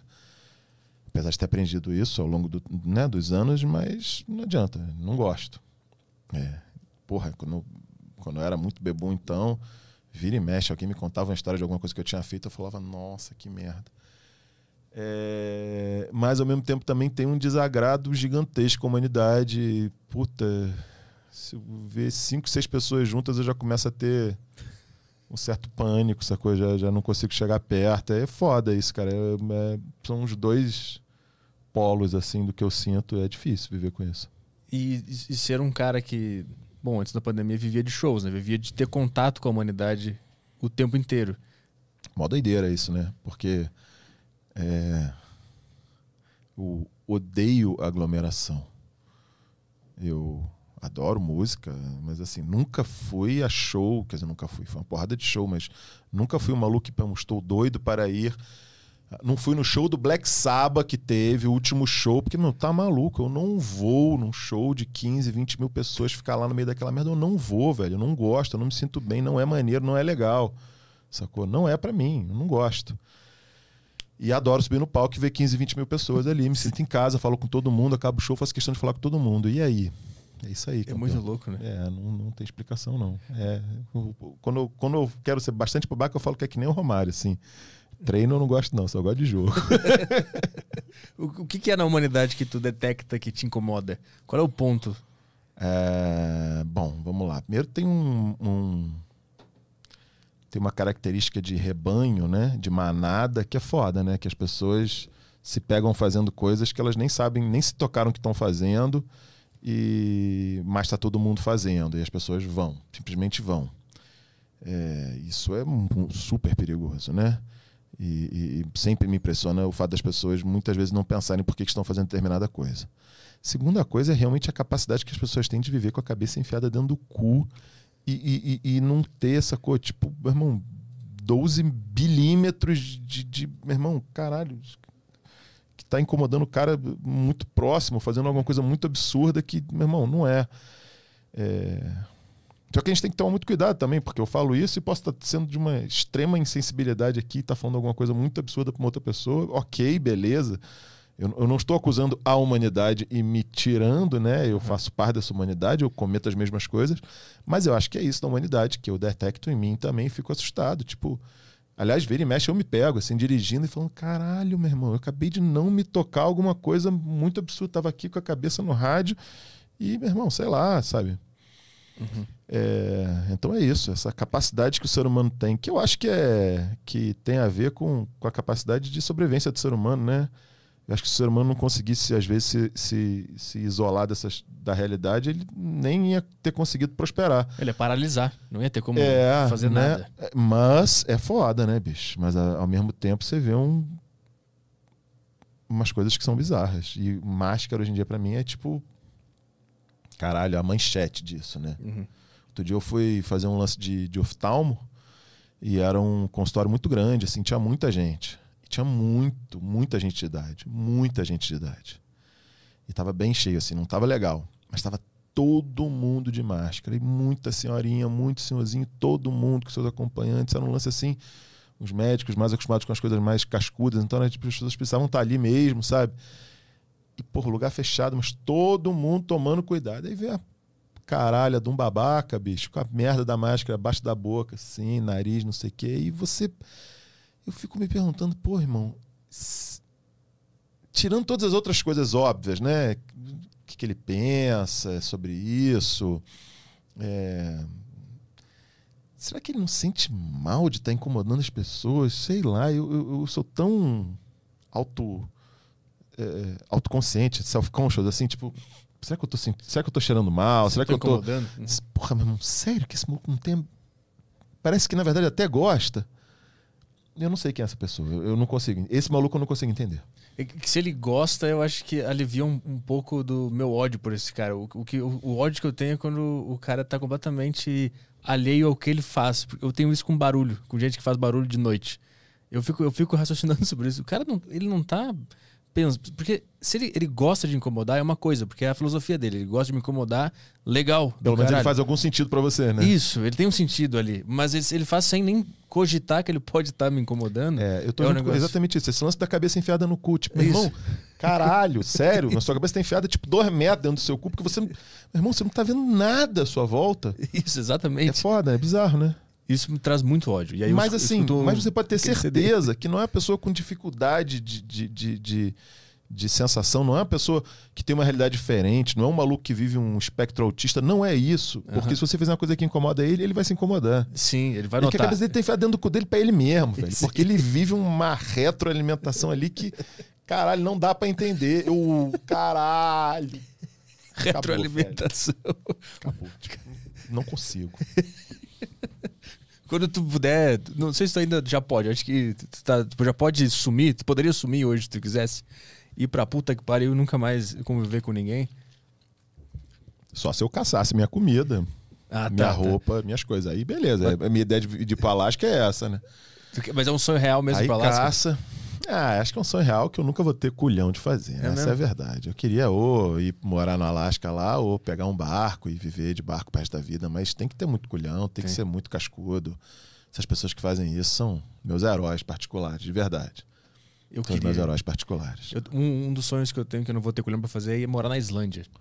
Puta caralho, tu tá vendo essa série que saiu agora que é da Islândia? Qual? Acho que é Katla, se eu não me engano o nome. Puta, não vi, mas eu vi uma que ele chama Lily, Lillehammer, que aí é na Noruega. Na Noruega, né? É. Do mafioso. Não, não, Isso. não, não. Vê a Katla, que é passada na Islândia, passada numa cidade que tá isolada porque o vulcão tá em erupção. Caralho, de show. Bom, o Vikings também tem umas imagens uhum. da Islândia, quando o Flock vai ali também, que são animais. Sim. O lugar é lindo pra caralho. Eu piro com esse lugar, piro. Já foi pra lá? Eu queria muito ir pra não, lá. Pra Islândia eu nunca fui, cara. Nunca fui. Mas assim, também mesmo, quando acabar essa merda aí. Não, eu não vou fazer por nem porque eu tô um ano e meio sem trabalhar, mas meu coração vai viajar muito. no Google Street ali eu vou clicar Nossa. muito, muito botãozinho. Pô, ali. eu baixei, inclusive eu baixei um jogo ótimo, assim, que esse, esse é um jogo que você eh, dá umas, uns lances do Google Street que você tá lá, sacou? Que nem um bonequinho ali olhando a rua, e aí você vai olhando as paradas em volta, pra, você tem que dizer onde você tá. Ah, Maneiro, né? Uhum. Aí você tá numa rua, no meio do nada, e eu fiquei, fiquei chocado com isso. Porque às vezes tu tá na Islândia, ou você tá lá, sei lá que caralho aonde, Reykjavik, é Reykjavik é Suécia, não um desses não, lugares aí. é a Islândia mesmo. É Islândia mesmo, é, é a capital, né? Pois uhum. é. E aí você tá lá em Reykjavik, a ruazinha de Reykjavik é igualzinha. Tá, não é escrota, mas assim, você não sabe. E é foda, é irado o jogo. Recomendo pra você, você vai se sentir é super internacional. É pra perder todos os teus gostos que tu achava que tu tinha, né? Tu vai achar que tu tá na Islândia, mas tu tá aqui na esquina de Curitiba. Que... Cara, deu impressionado esse lance, viu? Pô, mas irado o jogo também. Tu vai, aí tu olha. As placas mais óbvias eles estão. Eles conseguem, não sei como eles conseguem tapar. Uhum. Mas aí você olha, tipo, colégio. Aí tem um colégio, não sei das quantas. Aí você vê a língua, pá, não sei o que, você descobre vai lá. Do caralho. Por falar Porra. nisso, tem a, a, tua música Sol Menor, é maravilhosa. Puta, aquela letra é maravilhosa. Aquilo ali, cara, tu tem uma capacidade. Eu não sei se. Tu não escrevia todas do Matanza, né? Não. Mas a Sol Menor. Sol Menor não é minha também, não, do Fernando. O, o, o Jimmy Rats tem uma parada bem legal que a gente é. faz tudo muito junto, assim. É... A gente tem eu, o Kito e o Fernando. Os três escrevem as músicas. E todas as músicas a gente leva pro, pro, pro balde e todas as músicas todo mundo mete a mão, assim. Então, Sol Menor é a música que o Fernando trouxe inteira. Puta, mas aí o arranjo todo eu desmontei no estúdio, a gente fez. Aí foi uma música meio de produtora, assim, porque a gente chegou no estúdio sem, sem ter ensaiado a música. Uhum. A gente nunca tinha tocado. Então a gente foi reconstruindo ela no estúdio do jeito que a gente estava legal. Então acho que minha parte dessa música é mais na parte do, do arranjo mesmo. Ah, mas puta, aquela cara. letra é maravilhosa. Puta, é, é incrível. foi feita pra zoar. É mas é incrível. Foi feita pra zoar. Foi, tava um verão bizarro daquele lá, 2019 para 20. E o Fernando escreveu uma música e falou: Ah, vamos fazer aí um lance pra zoar e botar no Facebook aí um, um web clipe de zoação. Os caras aí tocando a gente riu pra caralho. Aqui. É, a gente riu, falou: Ah, foda-se, vamos. Mas vamos gravar no estúdio? Em vez de gravar em casa? Vamos. Aí fomos pro estúdio. Aí ficou mó som. pra você aí que... a gente, porra, não vamos fazer um clipe cagado, vamos fazer um clipe mais legalzinho. Aí fizemos, aí virou de verdade, aí foi. Pra você que também odeia o verão, odeia o calor, procura sol menor e se identifique com a letra. Porque aquilo ali é, é, é maravilhoso. Eu, eu perguntei se era tu que escrevia, porque todas as músicas que tu participa, de alguma forma eu me identifico demais com, a, com, as, com as canções, por mais que não seja tu que tenha escrito, sempre conversou comigo muito a, a tua arte. Fico feliz. Por isso que eu fiquei nervoso de te chamar feliz. hoje, porque foi uma coisa importante não, na minha vida, não, cara. Não, não há necessidade. Mas acho que isso que você falou tem mais a ver com. Acho que eu tenho um processo de. de transformar em verdadeiro para mim as coisas que eu acho que eu posso fazer. E aí muita gente pergunta, caralho, porra, como é que faz para ser músico, para ser ator, para ser produtor, para não sei o quê? E eu sempre dou a mesma resposta. Apesar de serem artes diferentes, e são, e elas têm técnicas né? Cada uma tem uma técnica diferente. Tem um processo de você adquirir aquela verdade que você quer passar e repassar com a tua com o teu com teu vocabulário, com o teu sotaque. Uhum. Isso rola na música, isso rola atuando. É, por isso que a gente quando pega uma cena, por exemplo, você fala assim, pô, mas o meu personagem não faria isso. Eu não consigo passar a verdade fazendo isso daqui. Então vamos rever isso daqui para ver como é que eu consigo fazer. Às vezes você consegue fazer isso com o diretor, às vezes não. A música é a mesma coisa. Tem uma porrada de música que chega ali, aí ela fala uma coisa X que você fala, mas isso daqui eu não diria. Isso daqui não é uma coisa que eu consiga passar. E não adianta, se você subir no palco para cantar uma parada que tu não sente, Não é tipo, ah, meu Deus, todas as frases que eu vou cantar tem que ser. Não é isso. Mas se uhum. não for uma parada que, mesmo, que tu defenda, que tu acha bom mesmo, vai ficar uma merda. Uhum. Pô, eu, eu, lembro que Tempo Ruim era uma música que sempre que tocava eu me arrepiava inteiro, assim, sempre. Sempre que eu tava lá no Spotify e começava a tocar. Tempo Ruim foi uma música que teve 500 significados diferentes para mim. Tanto um primeiro momento muito bom, porque foi a primeira música de do Matanza que começou a ter um pouco mais de espaço. Foi a primeira, foi na, na verdade uma das primeiríssimas e, e poucos momentos onde eu consegui falar, meu irmão, vamos fazer isso daqui, porque isso daqui é realmente muito legal. Ai, mas é meio assim, é meio assado, meu irmão. Cala a boca, você não entendeu nada, vamos nessa. É... Aí depois também, aí perdi meu pai. Eu tive um processo difícil de perder meu pai, de doença, não sei o quê. E a música que fala de pai, puta, passei, sei lá, dois anos sem conseguir cantar essa frase. Chegava na porra da música dessa frase, eu não conseguia cantar. Então, aí depois foi a primeira música também que a gente começou a fazer, que eu comecei a fazer junto com o Jimmy Rats já com uma outra linguagem. Uhum. Foi também uma das primeiras músicas que eu escrevi no Matanza, que eu falei, porra, eu quero fazer uma coisa diferente que tá fazendo e consegui. Porque antes disso era sempre meio que um, um galopar em volta das mesmas coisas, sabe? E, puta, Tempo Ruim foi uma coisa para outro lado, sabe? Então é uma música cheia de bons significados, ou cheia de significados para mim. É, eu acho que é legal porque a, a letra fala de uma situação específica só que tu acaba criando analogias, né? Tu interpreta aquela, aquela situação ali quando fala sobre não levar as armas, por exemplo. Não é uma arma literal, né? Que, que eu entendo quando eu ouvia, né? Eu, eu, eu moldava a letra para ela fazer sentido para minha vida. E essa parte do pai, eu também sentia, porque eu não tive contato com meu pai, eu não conheço ele, ele abandonou quando eu era pequeno e tal. Então eu sentia a mesma coisa. Nessa parte, quando tu cantava isso no CD, eu sentia muito também. Então, cada um dá uma interpretação diferente. E isso é do caralho. O tempo ruim foi muito importante para mim. Fico feliz. Foram muitas das vezes onde aconteceu o que aconteceu agora, de alguém me falar sobre tempo ruim com alguma coisa muito séria. Uhum. Muitas e muitas vezes.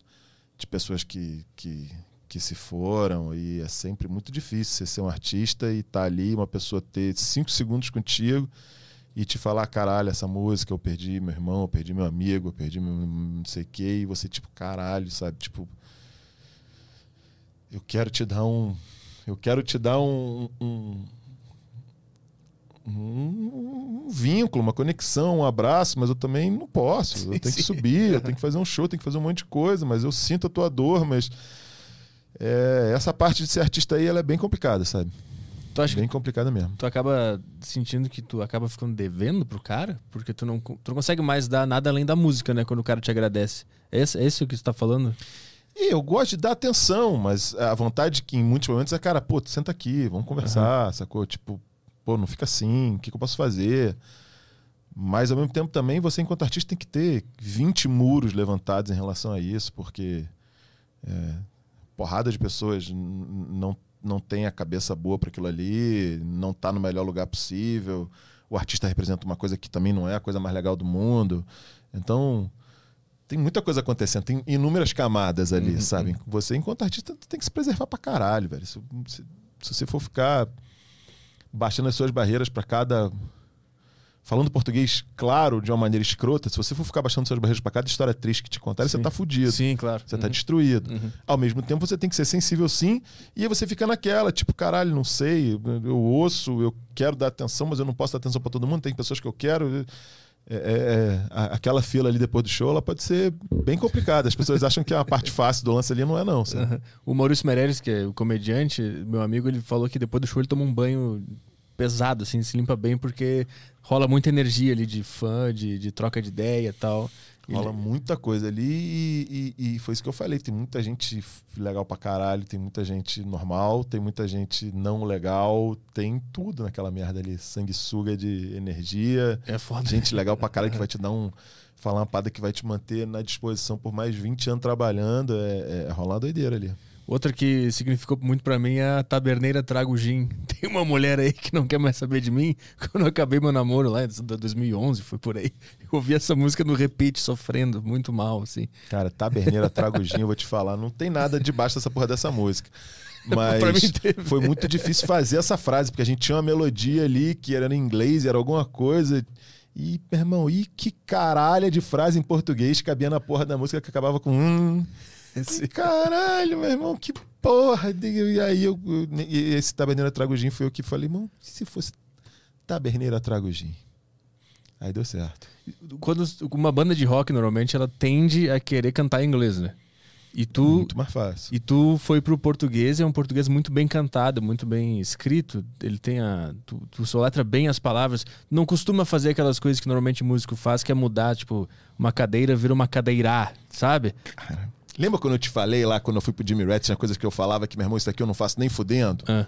Então, era isso daí. É isso? Eu, meu irmão, eu odeio quando mudo o acento das palavras. Isso, exatamente. Mas, irmão, eu odeio, me dá um ódio profundo, profundo, assim, caralho, meu irmão. Então, eu desenvolvi ao longo das décadas um jeito de cantar que muitas das vezes eu consigo.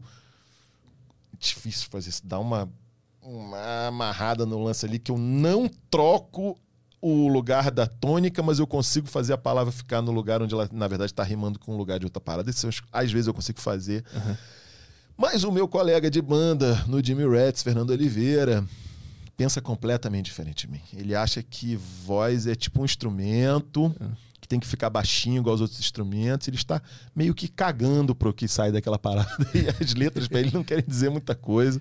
Então eu tenho esse embate diariamente. Ele o tempo todo me manda letras com isso daí, meu irmão. E eu rasgo os pentelhos do cu para tentar fazer essa merda não acontecer. E sim, meu irmão, um dos meus maiores pesadelos.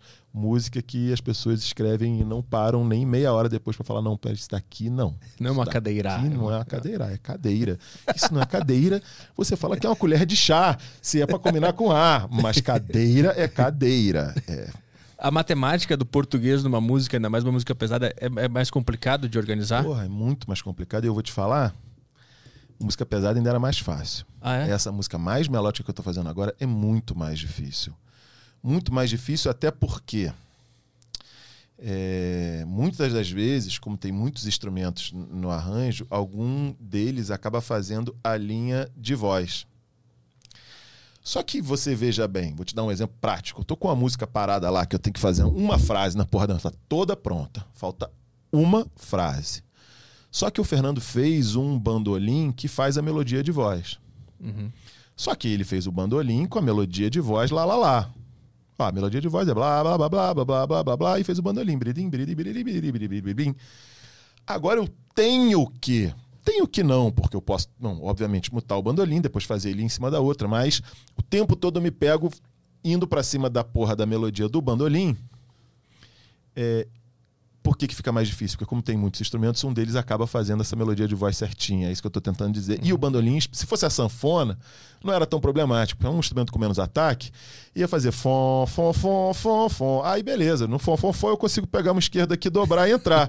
o bandolim tá pridi, pridi, tudo marcadinho. Quadradinho, sacou? Uhum. Então para você dar uma volta no bandolim, é muito difícil, acaba ficando uma merda. Então, para essa música mais, mais melodiosa, é mais difícil. E muitas vezes a gente acaba tendo soluções ali nas estrofes que são soluções melódicas mais harmônicas, no final das contas, menos usuais. Uhum. E isso daí faz ficar, às vezes, mais difícil também. Tá faltando uma frase nessa música que tu falou agora. Uma frase. Na verdade, a frase tá lá, é só tá uma merda.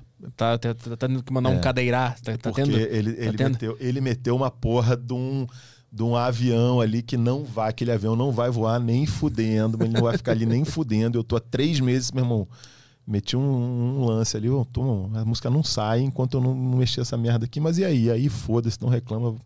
Por isso que eu digo que tem esse lance legal da gente. A gente realmente faz tudo misturado assim, e aí quem escreveu o, o a, a, música base tem poder de veto, ah. né? É uma das nossas regras implícitas, ó. Todo mundo pode mexer no de todo mundo. É, é uma regra de suruba. Uhum. Todo mundo pode mexer no de todo mundo. Mas, sacou? Quem começou o lance pode falar, opa, larga aqui. Não, aqui eu acho que já tá bom, não pode mexer. Quem teve coragem de propor isso é, aqui. É, mais ou menos é isso. Que é a palavra final. Isso, exatamente. Então, tipo assim, beleza, beleza, beleza. Aqui não. Aqui, opa, aqui não. E hoje saiu o clipe novo, né? Hoje saiu o clipe novo. Da, é, como é que é? Anne, Anne Bonny. Anne Bonny, que foi uma pirata. Eu não conhecia. Eu fui ler a história dela por causa da música. Anne Bonny é uma história foda. Foda mesmo. Uma piratona, uma daquelas pessoas de vida... Aquelas vidas que começa que era tudo contra, né? Era tudo, tudo para dar errado. E a mulher se acha, se apaixona por um pirata e vai viver com ele e vira uma piratona cascudérrima, mas na, na mulher no barco não podia, dava azar. Não, e ela, vestida de homem, matava geral. Fazia, era, tinha um histórico de pirata fodão pra caralho, foi muito foda. E o Fernando escreveu essa música. É... E ele nunca quis dar uma. Nunca quis. Não nasceu, acho da cabeça dele, para ser um lance, um líbelo feminista. Não acho que tenha sido exatamente por isso que a música veio a nascer. Só que quando a gente olhou ela do jeito que tá, a gente falou, puta, é óbvio, né, cara? Uma mulher que, que meu irmão, que subverteu né, essas regras idiotas machistas que nós né, temos tantas, vivemos com tantas e recriamos tantas. E aí a gente acabou, de alguma maneira, levando para esse lado. Então o clipe tem muito a ver com isso. Eu acho que essa batalha diária das mulheres que, que é absurda, assim, que a gente, a gente nem imagina, né? Sabe? Se fosse uma mulher sentada no lugar dele ali, ela ia estar tá passando perrengues que a gente nem imagina que ele ia estar tá passando, sabe? Em que sentido? Como assim? De ficar olhando a hora para saber se ela vai ficar aqui sozinha contigo trabalhando até mais tarde ou não. Ah, entendi. A gente, tá nem, a gente nem tá ligado, sabe? Uhum. Se ela no lugar, no restaurante que ela vai entrar, sabe? Se, se umas coisas que de assédio e de, de desconforto, a batalha diária que elas têm todo dia. E além do mais, ainda parecer bonita, porque, meu irmão, caralho, essa mulher chega aqui, meu irmão, que nem esse maluco provavelmente chegou aqui hoje todo de. Todo mundo ia olhar e falar, porra, ô Maria Helena, pô, assim não dá, né? Pô, vamos botar um lancezinho na cara. Você não pode chegar toda cagada assim, Maria Helena. Porque a Maria Helena não pode, o Caio pode. Uhum. Saca? Mas aqui nessa casa poderia. Não. Aqui é. Cara, beleza. Eu acho é... que né, a gente vem evoluindo uhum. aos poucos, tudo bem, mas o que eu tô querendo dizer é que a grande maioria das mulheres Sim. batalha com isso o tempo todo. E, se, e, e muitas vezes ela mesma não se permite. Uhum. Porque ela foi ensinada que ela não pode sair de casa daquele jeito. Isso vocês perceberam depois de escrever a música? Eu, foi como eu te falei, né? Essa foi uma daquelas músicas que o Fernando entregou pronta e que realmente a gente mexeu muito pouco. Então não, não, não posso falar muito desse processo de, de quando escreveu.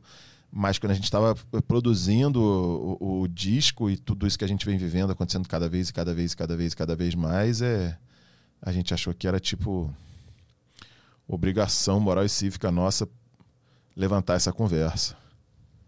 Eu também estava pescando umas coisas ali da. Acho que é Patrícia. Patrícia homem, se eu não, eu não lembro, não. Só lembro o sobrenome dela. Porque é curioso, porque ela é uma grande feminista, mas o sobrenome dela é homem. E eu estava vendo exatamente um, uma palestra dela online falando sobre isso, essa batalha diária, essa dificuldade, coisas que a gente nem imagina, cara. É bizarro, assim, é inacreditável. Maria Homem é o nome dela. Eu estava lendo um pouco da história da, da pirata, né, da Annie Bonny. Ela era uma filha bastarda, um negócio assim, né? De uma traição. E aí isso já, já fudeu a vida dela, porque era uma vergonha ser filho, uma cria de uma, uma de uma traição, né? E aí ela foi jogada pela sociedade meio que pros cantos. Ela virou uma pirata e não podia ser pirata, né? Não podia ser mulher. Mulher a é, bordo, mulher a bordo traz azar, né? É, dava azar. E aí ela se e vestia de homem. Ela se vestia de homem, matava geral vestida de homem. Ela foi uma puta pirata, arrebentou, botou pra fuder é, vestida de homem. E depois ela casou com um cara que acabou virando um. um, um como é que era? Ele falava pro governo o que, que, os pratos estavam fazendo. É, pois então, é. Tem, muitas, tem muita, muita, muitas histórias dentro da história da Anne Bonny, né? Tem gente que fala que na verdade ela conheceu esse cara antes, e foi ah. com, ela, com ele que ela virou pirata. Porrada de coisa. Pirata é uma atividade muito polêmica, né? É aquele bandido que todos nós adoramos é. Adoramos adorar e, e, e, não sei, mas é tipo super anti-herói. Eu acho foda, adoro pirata. Mas, mas o que importa é que era uma mulher que ridiculamente tinha que se vestir de homem e matava um monte de homem. E, e tinha um lance também que ela foi condenada à morte, mas ela estava grávida e conseguiu se safar, né? Ela e a parceira dela de. É, não de... sei. Essa parte é. aí já. Já ficou. No dia da execução, ela falou: é, eu, tô, eu tô, tô grávida. grávida. Ela mataram ela. Ela mataram. Aí não se sabe, né? Pelo que eu li, não se sabe o que aconteceu com ela. Como é que ela morreu, pra onde ela foi. É, porrada de coisa, né? Lendas, né? Tem algum Lenda filme? Eu queria ver mais coisas sobre ela. Acho que não. Eu acho que não. É legal. Por falar em filme. Tem livro. Ah.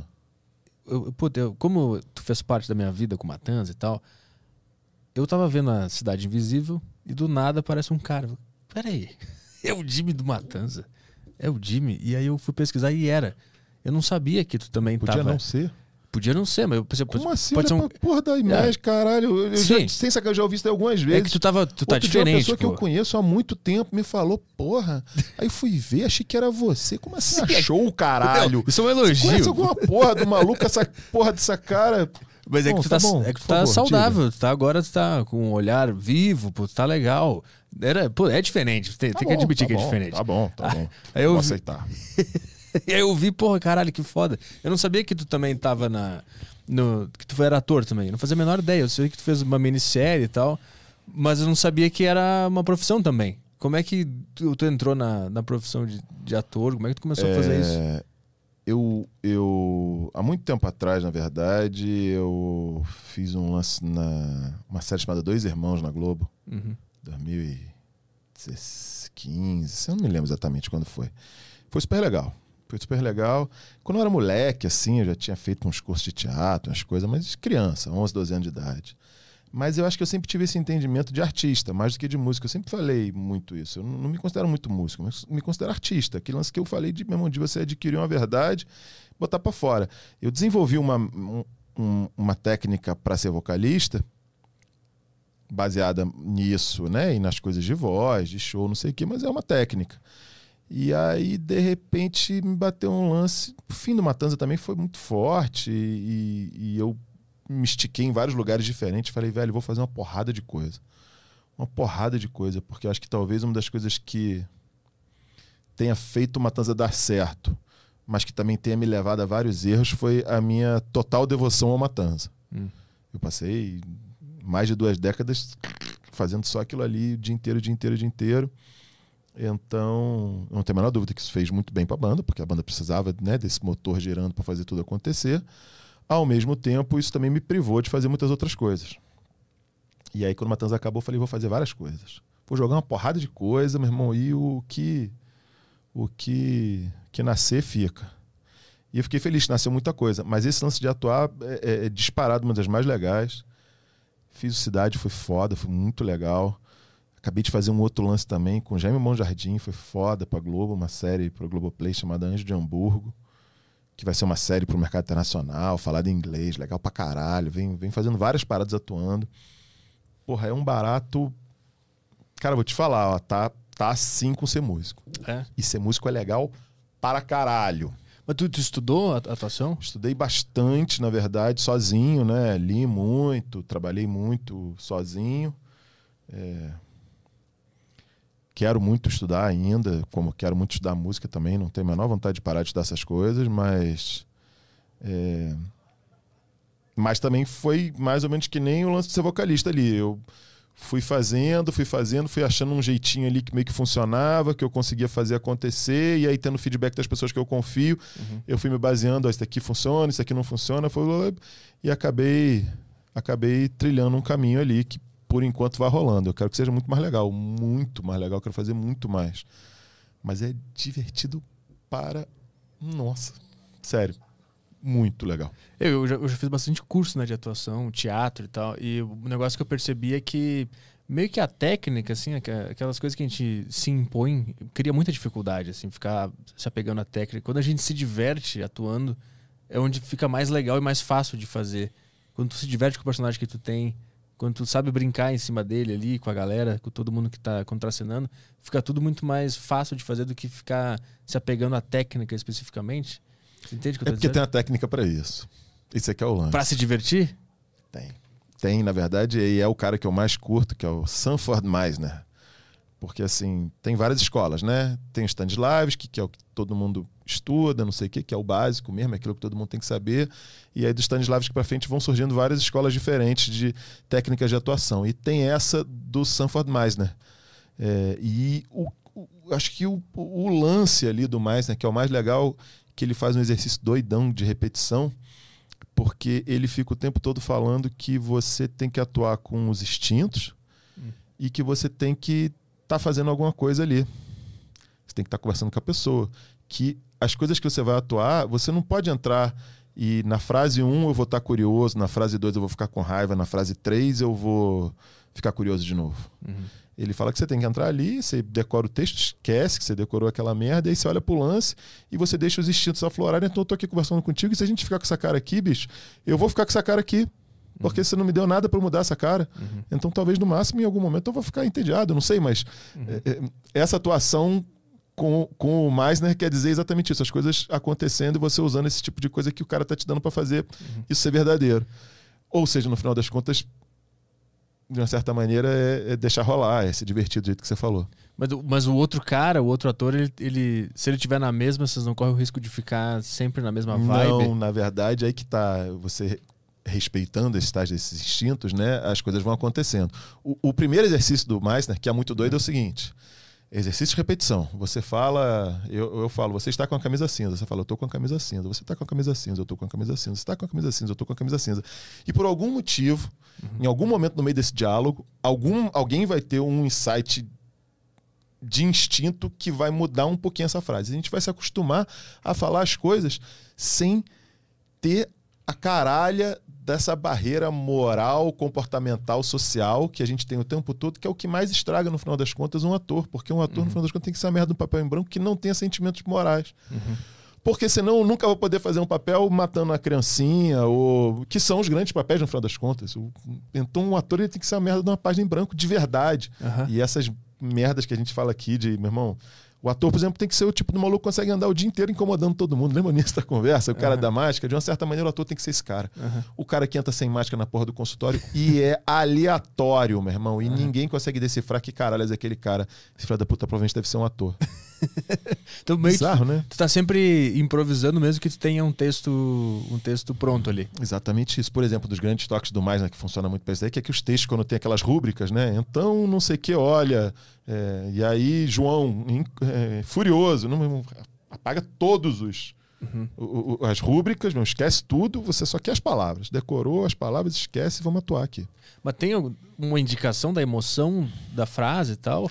Caralho, tem muito. Porque aí talvez uma, uma das outras coisas que ele fala também é a questão da preparação, que você nunca entra vazio numa cena. É.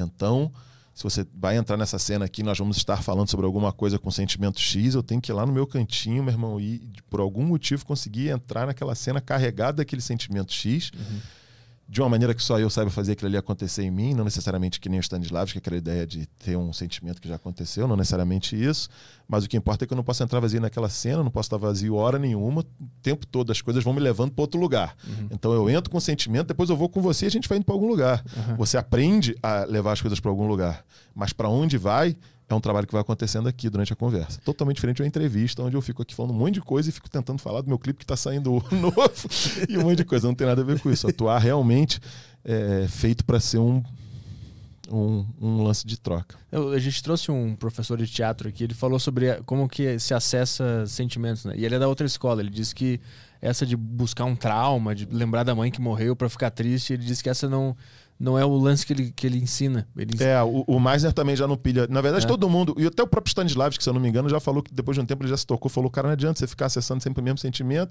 uhum. porque você vai embotando ele, né? Você vai fazendo ele perder ali, chega uma hora que você pensa naquilo, já nem fica mais triste e é traumático, é escroto, né? O artista, coitado, não é obrigado a ficar vivendo coisa... Então é mais legal você, de alguma outra maneira, ir ressuscitando esse tipo de coisa. Você entrar numa cena. Aí sim, que o Meisner fala muito, você nunca entrar numa cena vazio. Uhum. Então, meu irmão, você tá batendo na porta para entrar no lugar. Bicho, você não pode parar na porta e fazer assim. O que, que qual é não entra ali, né? vazio. Uhum. Meu irmão, então você ressuscita alguma coisa que vai te levar mais ou menos para o lugar que você tem que ir. Daí para frente, vai acontecendo entre os dois atores. E gravar coisa na televisão é, não dá uma certa quebrada nisso? Ter gente em volta, ter um câmera, ter o diretor, nesse sentimento? Aí a gente é artista. A cara de pau é o, uhum. é o requisito básico, velho. Para ser artista não adianta. Você tem que ser totalmente capaz de. Que nem show, na verdade. Eu, eu trabalho melhor sob pressão. Eu faço show melhor para. Quanto mais gente, melhor. Uhum. Aí não adianta. Aí, é uma, aí talvez seja uma daquelas características que você tem que ter mesmo. Aí alguém vira e fala, pô, mas eu sou muito tímido. Isso daí é difícil. Mas, mas tu, tu, não é um cara tímido, mas tu é um cara introspectivo, né? Mais, mais fechado, mais, mais para dentro. Isso, para ser cara de pau, não tem que ser extrovertido, necessariamente. Tem que saber se expandir ao invés de se fechar. É, cara, eu não sei se eu sou um cara introvertido. Eu sou um cara muito como eu já disse antes, muito autoconsciente das minhas coisas, sabe? E como eu sou um cara muito grande, muito atolado, eu desde muito jovem aprendi a me mover muito devagar e com muita atenção. E aí eu, aí eu quebro só metade das coisas que eu quebraria, sabe? Tipo, uhum. eu continuo quebrando muitas coisas, continuo sendo muito atolado, é, mas eu aprendi a segurar esses meus impulsos, porque se deixar eu agindo como eu naturalmente agiria, puta, esse estúdio aqui que a gente está, por exemplo, já está todo fodido. Sério, todo fodido. Então, na verdade, eu acho que isso tem, é o que mais dá para ver, assim, que eu sou um cara contido muito nesse sentido físico. A cabeça não, a cabeça a gente só vai. É difícil essa, essa profissão que nós temos, no caso, né? Eu e você, que é viver de falar porque a gente é profissional de falar, a gente usa coisas para falar, tá? Bebe aí um, um, energético, eu bebo café, ou seja, a gente trabalha coisas que são cada vez mais para deixar a gente, não vou falar frenético, mas ligado, né? A gente está aqui para falar, uhum. mas ao mesmo tempo a gente tem que ter uma atenção fodida, porque a gente está falando para N pessoas, para N entendimentos diferentes. Cada pessoa é um universo. Então, você não tem que ter uma, um, uma certa contenção o tempo todo. Doideira aí, você tem que falar, falar, falar e se conter. É isso, eu acho que talvez é, que pareça. Eu sou um cara que falo muito e eu tenho que me conter muito para não falar bobagem. Antes de a gente abrir para as perguntas, N-Bone tá no teu canal, né? Tá no teu... Meu canal é youtube.com/barra PQP. Saiu hoje de manhã. O... Saiu hoje de manhã, às 10 horas da manhã. 10 da manhã. Fresquito. É um clipe muito do legal feito pelo meu parceirão, diretor Bruno Rocha. A Tainá Medina tá lá, ela faz inclusive a Cidade Invisível comigo. Ela é a moça grávida do, do Boto, que está lá na, na comunidade ribeirinha. E ela é a nossa N-Bone. É... Da modernidade? É, ia dizer moderna, não, ia dizer contemporânea, né, velho? Nossa uhum. N-Bone contemporânea. Uhum. É, e acho que a gente tentou ali, junto dela e junto de todo mundo, tentou ilustrar um pouquinho dessa, dessa batalha invisível aí. Boa. Chamar esse link a gente pode botar na descrição aqui também pra galera ir lá, né? Tá Assistir tá o clipe. Já. Boa. Tá, tá ah, o link é tipo um F maiúsculo, um Y minúsculo, Z, W. É... tá na, na, descrição desse vídeo aqui tá o link ali. Cliquem lá e vão assistir o, o, o novo clipe. Vamos fazer as perguntas da turma aqui? Beleza. Tocar as perguntas do Telegram aqui primeiro. Tem áudio? Tem áudio. Então, vou habilitar aqui. Isso. Uh, beleza, áudio do Kainazito que mandou aqui antes do programa, porque ele não ia poder assistir o programa. Aí ele mandou um áudio aqui antes. Vamos tocar aqui. E aí, Petri, de Milondo, Caio Delarco. Putz. Como é que vocês estão, beleza? Queria fazer uma pergunta pro Jimmy. Cara, tem algum papo, uma conversa assim nos bastidores de fazer uma reunião com a banda Matanza? Fazer alguns shows, uma turnê, talvez? Porque eu tenho certeza que muitos fãs não tiveram oportunidade é, anteriormente de ir a um show. Eu tenho apenas 17 anos, eu sou muito fã da banda. Pô, gosto demais. Tem até uma tatuagem aqui do, da capa do Odiosa Natureza Humana. E eu tenho certeza que pô, seria incrível. Eu, com certeza, vou no show do Jimmy Rats, com certeza. Só esperando aí fazer 18, final do ano. E voltar ao normal, né? Se Deus quiser, tudo aí se normalizar. Mas um show do, do Matanza, uma reunião, pô, seria fenomenal e eu espero ver isso acontecer algum dia, velho. Valeu, abraço, sucesso. Cada... Aí, foi. Então. Como explicar? É bom, é, fica tranquilo que até você fazer 18 anos não vai ter nada mesmo. Até o fim do ano não tem chance de ter show, então tá tranquilo. É, não, do Matanza original acho que não. É, sei que não, não tenho a menor vontade. Mas estou fazendo Matanza Ritual, que é uma coisa que tem que tem muito de Matanza, mais coisas mais para frente. Mais músicas novas. A gente deve estar tá lançando um disco agora também do, do Matanza Ritual, que é esse lance que eu estou fazendo com a Milka Cristófaro, do Torture Squad. O Antônio Araújo, que toca no Corsos, e o Felipe Andreoli, do Angra. Então virou uma super banda, assim, de gente que toca pra caralho e tem sido muito divertido. E a gente está compondo um disco. Hum, deve sair esse ano, talvez ainda. E o nome da banda é Matanza Ritual, né? O, no momento, o nome da banda é Matanza Ritual. Você vai continuar sendo, não tem certeza, na verdade. A gente fez a banda. Na verdade, a gente fez um projeto mais para fazer uma janela determinada de shows só com o repertório do Matanza. Eu tava com muita saudade do público do Matanza e queria tocar aquelas músicas de novo com uma galera que tocasse realmente muito bem. E aí veio a pandemia, o que a gente tinha preparado não rolou, aquela janela de shows não rolou, e aí a gente foi trocando ideia, trocando ideia, começou a mostrar uma música. Quando olhou, a gente estava na metade de um disco já. Uhum. Então, estamos fazendo um disco aí. O que, que, vai acontecer dessa banda, eu confesso que eu ainda não sei. Mas a gente é, Também, obviamente, vai ter que reagendar. A gente estava com shows reagendados para agora. Também, obviamente, não vai acontecer. E estamos reagendando para o ano que vem. E acho que vai sair muita coisa legal daí. Então, para o nosso jovem aí de 17, quase 18, acho que vai ter, vai ter uma coisa boa para se divertir. Vamos lá para a próxima? Da hora, tem uma pergunta em texto aqui. Como que é o nome do cara? Uh, o Kelvin mandou a pergunta dele. Uh, boa tarde, pessoal. Jimmy, uma das minhas músicas favoritas do Matanza é Eu Não Gosto de Ninguém. Acho muito interessante aquela parte que diz como se fizesse diferença o que você acha ruim, como se eu tivesse cometido alguma coisa para você. Uh, você acha que hoje em dia falta nas pessoas o espírito que esse verso passa? Digo, de ser autêntico, uh, sem estar a todo momento se preocupando com a opinião das pessoas, com medo do que acharão, querendo agradar, todo, uh, agradar a todo momento. Não, acho que não, na verdade, não tenho a menor ideia. Acho que falta isso daí nas pessoas. Falta, falta exatamente isso daí. Tá preocupado com o que os outros estão achando, não certo. Pelo menos era aquela conversa das máscaras no início da conversa que a gente teve. É, das pessoas não estarem preocupadas. Mas é importante que as pessoas entendam que as mentiras só existem porque o contrário é verdade. Então, quando o cara escreve que não está preocupado com a opinião dos outros, você pode ter certeza que ele está muito preocupado com isso.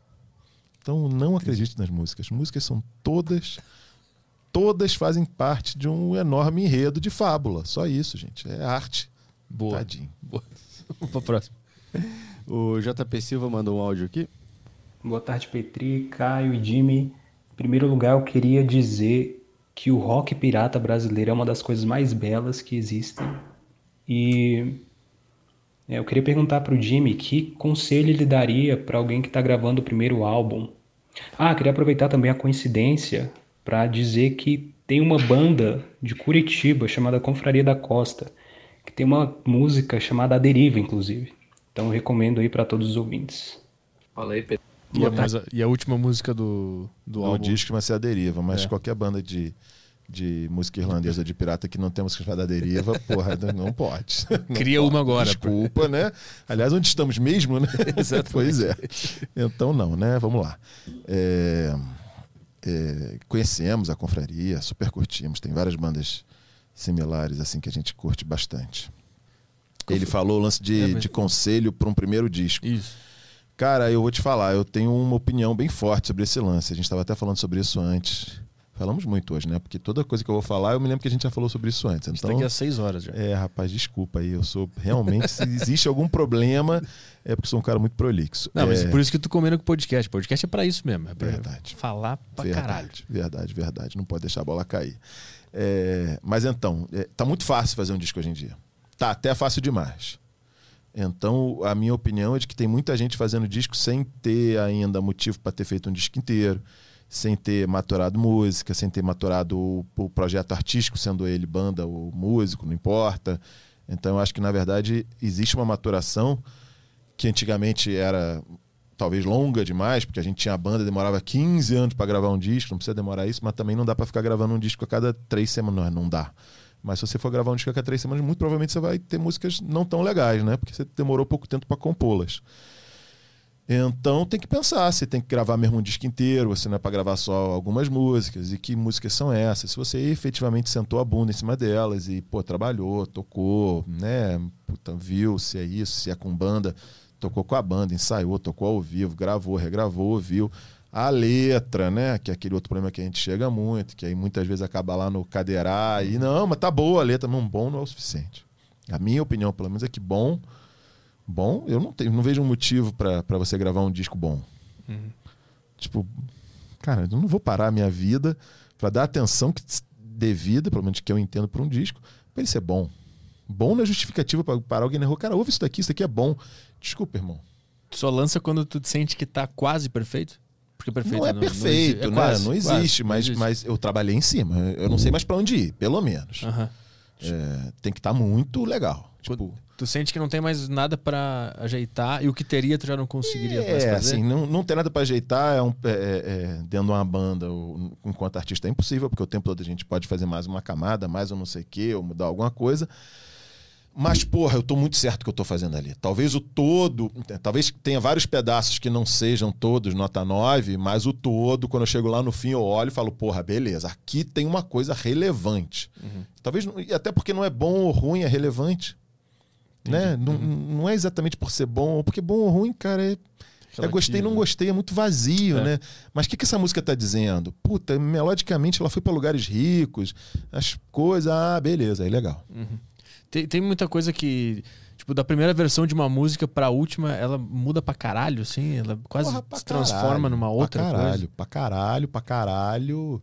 É, tem uma música nesse disco, é uma música muito difícil, uma música chamada Último Passo. Uhum. Que o Kito escreveu pra amiga dele que tirou a própria vida. Essa música teve 12 letras diferentes. Quando eu entrei na banda, é, ela tinha uma cara e ela foi tipo. Ela teve outras quatro vidas enquanto música. Ela foi tipo um punk rock, ela foi uma balada, ela foi não sei o que, ela acabou. Ela foi um 3x4, ela voltou a ser uma balada. E no último ensaio, antes da gente ir pro disco, na sexta-feira, que a gente ia começar a gravar, sei lá, num sábado, montar num sábado, eu ainda propus que ela fosse para um quinto lugar, mas fui voto vencido ali uhum. porque tava muito em cima. Sim. A Deriva, por exemplo, que é uma música, esse nome bonito aí do nosso disco, é... Nossa, a gente mudou ela pra caralho. E teve uma outra música que não entrou também, que agora não vou lembrar o nome. O que que acontece? Quando a gente resolveu fazer esse disco, o, o primeiro disco do Reds eu produzi. Né? Por Terra, Céu e Mar eu produzi, estava no Matanza ainda, eu produzi o disco. Eles já estavam com o segundo disco composto pronto, pronto não, mas já tinha bastante coisa para um segundo disco quando a gente inventou a ideia de fazer essa banda juntos. E aí, é, tá bom, deixa eu ver o que, que vocês têm aí. E aí tinha uma porrada de coisa. E eu saí tesourando, enquanto, né, enquanto músico, enquanto produtor, saí mexendo numa porrada de coisa. Reaproveitando várias músicas. N-Bone, por exemplo, a música já existia exatamente como era, com pouquíssimas diferenças. Mas outras músicas eu mexi pra cacete, pra cacete mesmo. É adianta, tem que. E também não é uma questão, você não troca, né? Um vocalista e tipo, puta, era esse daqui, vai para aquilo ali. As coisas têm que fazer sentido nas vozes, né? Uhum. Na, tanto na parte técnica quanto na parte é, abstrata do lance. Então a dica pro cara é trabalha muito nesse, no, no, no é, álbum. Trabalha. É, banda. Cara, inclusive uma das coisas que eu faço também, que é, é, é fora disso tudo, eu faço faço muitas lives no, no YouTube e fiz até um ciclo de, de, de, de, lives, de palestras e faço um curso em relação a isso. Isso vai vir um pouco mais pronto para frente. Mas sobre essa questão do, do empreendedorismo musical, como ser o seu próprio empresário e essa outra questão do trabalho do músico. E a gente tem essa sensação de, de, de, de, de de moleza, de gafanhoto, não é, é formiguinha. E o trabalho de composição é um trabalho difícil, maturar uma música é difícil, fazer essas coisas. Claro, tem inúmeros gênios aí que só provam que é difícil de fazer, porque eles são gênios e fazem com enorme facilidade. Uhum. Mas para nós, as pessoas normais, medíocres, porque somos na média, exige muito trabalho. E eu gosto muito sempre de ficar falando sobre isso. Lembrar as pessoas que às vezes dá a impressão de que ser artista é mais fácil. Eu acho que exige mais formalidade, mais empenho, mais responsabilidade. Uhum. Não tem chefe, não tem horário, não tem salário, não tem curso pronto para você fazer, não tem nenhum caminho traçado. Ser artista é muito difícil. Tem que ter uma autodisciplina, né? Pra muito não grande. deixar cair. Passa a, a pergunta do, do Thiago. A do Thiago? É. Beleza, aqui. Tá na mão. Aí. Ué, não tá saindo áudio? Ah, peraí. Aí. Johnny Cash.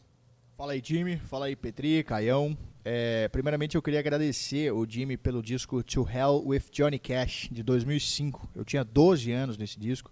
Foi com ele que eu descobri o Johnny Cash. Né? Eu não conhecia. E aí, depois veio o Willie Nelson, né? Uma coisa puxando a outra, enfim.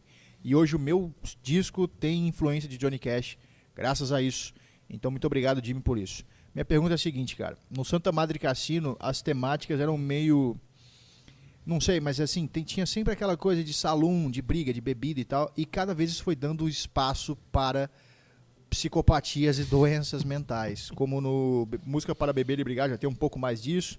Arte do Insulto nem se fala. E no Odiosa Natureza Humana, a metamorfose para um lunático estava completa, né? É um disco completamente maluco e muito foda. Eu queria saber do Jimmy se essa mudança nas temáticas foi espontânea, porque eles foram ficando velhos e de saco cheio mesmo de tudo, ou se foi uma coisa pensada, tipo, ah, vamos seguir por isso aqui, se foi uma coisa consciente, ou se só a idade mesmo, o fator que o cara vai envelhecendo, foi fazendo as letras ficarem dessa maneira. Valeu, um abraço. Olha só, até falou daquele disco que eu tinha falado, o disco de Johnny Cash foi aquele que foi 2005. Que bom que alguém nos lembrou que ele é de 2005, porque eu nunca lembro datas dessas coisas. Caralho, eu sou o pior maluco do mundo para isso. É, não, a gente vai ficando velho, a gente vai deixando de ser aquele bêbado fanfarrão que fica sapateando na frente do bar e vai indo para as mesas cada vez mais de trás, né? Vai uhum. observando cada vez mais, vai ficando cada vez mais com aquelas aqueles sentimentos horrorosos dentro de você, querendo matar todo mundo. É basicamente isso. É, é a idade que vai levando a gente para esse lugar mesmo. Maravilhoso. Vamos lá, mais, mais questões. A idade e a amargura. Tem o texugo aqui. Já diria Bill Hicks, né? É, homens velhos não dançam. Eles sentam no canto, suam e xingam. É. e fazem um disco chamado Dios da Natureza Isso. Humana. Vamos lá. Áudio do Texugo. Petrola, fala Caio. Fala aí, Jimmy. Boa tarde a todos. Aqui é o Texugo lá do grupo da Saco Cheio. Jimmy, parabéns pelo seu trabalho. Você é foda. As músicas da sua banda são maravilhosas. Quero aproveitar aqui para perguntar a respeito da briga que teve com o pobre Di lá no Rock Go, né? Eu lembro até hoje do carinha se deparando com você. Ah, esse Motorhead não me mete medo, Motorhead vai vir. E você cai dentro, maluco, cai dentro, maluco. E sei lá, seria maravilhoso ter visto você descer a mão no cara, mas acho que foi até bom você não chegar às vias de fato, né? E quero saber também da treta que teve depois no Rock Go. Indo lá, os caras te tirando, né? Falando, te tratando meio que como Edmundo. E quero saber se aquilo ali foi teatro, que tem essa história aí que o pessoal fala, ou se foi verdade. Abraço. Abraço, Texugo. Bom, com o Di Ferreira a gente estava jogando bola. Ninguém que jogue bola vai achar aquilo realmente estranho, porque sempre que a gente está jogando bola, a gente manda alguém tomar no cu, fato. Se você joga bola sem mandar ninguém tomar no cu, sem brigar com seus amigos, meu irmão, você não joga bola. No caso, nem era meu amigo, era um cara que eu nem conhecia, e aí os caras botaram uma pilha, a gente se estressou ali, normal, né? Mas tudo bem, já contei ele depois várias vezes, tem nada. É engraçado, né? Porque, pô, era uma banda colorida, né? O pai de era uma tanza, né? Não sei o que, então teve toda uma, uma mítica ali em volta. Mas, porra, jogando bola, normal. E realmente, quando ele devolveu um xingamento, eu falei, ah, não, desse maluco não, não desse maluco não. Ah, não. O maluco da banda emo não vai mandar tomar no cu, não. Aí, aí, realmente, acontece. Mas foi um lance que vocês se, estranharam no meio do jogo? Foi, ali? foi, porque eu dei um carrinho, mas assim, cara, foi ridículo. Eu dei um carrinho a metro de distância do, do colega dele de banda, e ele veio comprar briga. E eu falei, pô, campeão, você não tem autorização para falar comigo. E o cara, porra, então vou tomar no cu. Aí não. Aí não, aí não, não pode. Mas jogando bola, óbvio. O outro lance foi mais. Foi mais maluco, sim. Eu sempre fui muito amigo do Paulo do Bianchi. A gente sempre se divertiu muito fazendo o programa que eles faziam lá na MTV. Eu ia muito no, no Rock Gold de domingo, que era um programa de auditório, né? Sim, acompanhava. E aí tudo. eles tinham um, um bloco ali no fim. O bloco todo no fim era voltado para o jogador convidado.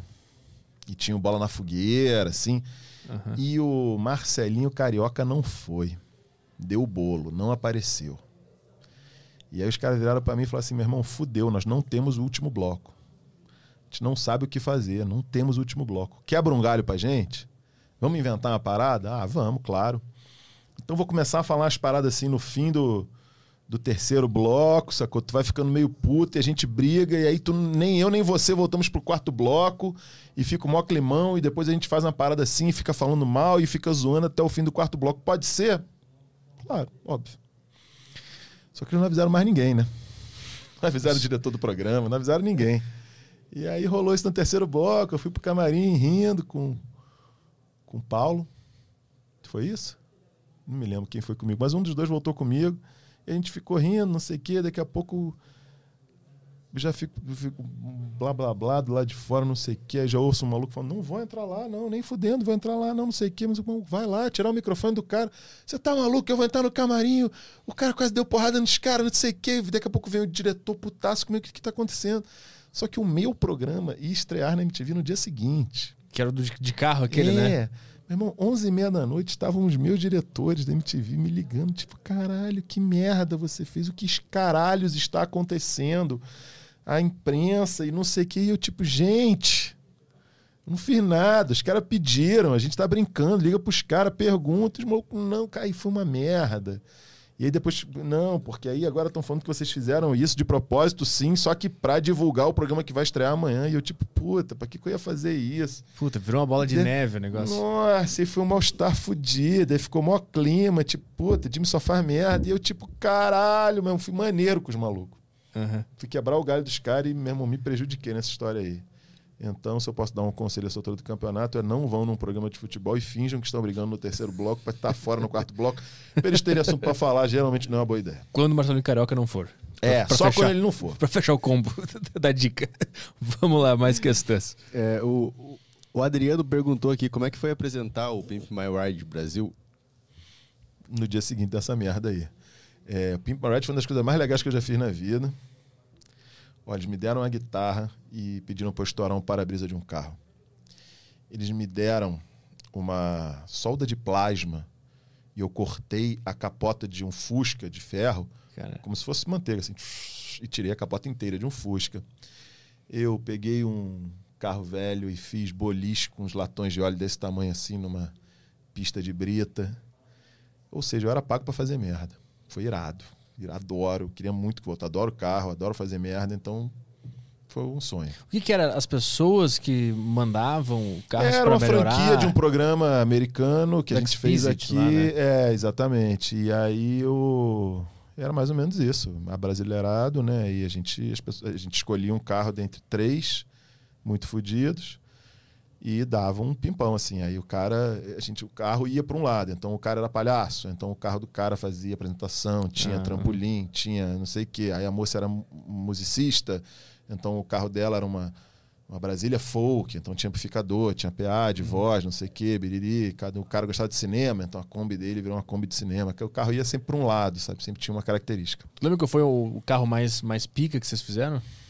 Que te chamou mais atenção? Essa Kombi de cinema aí ficou bem legal.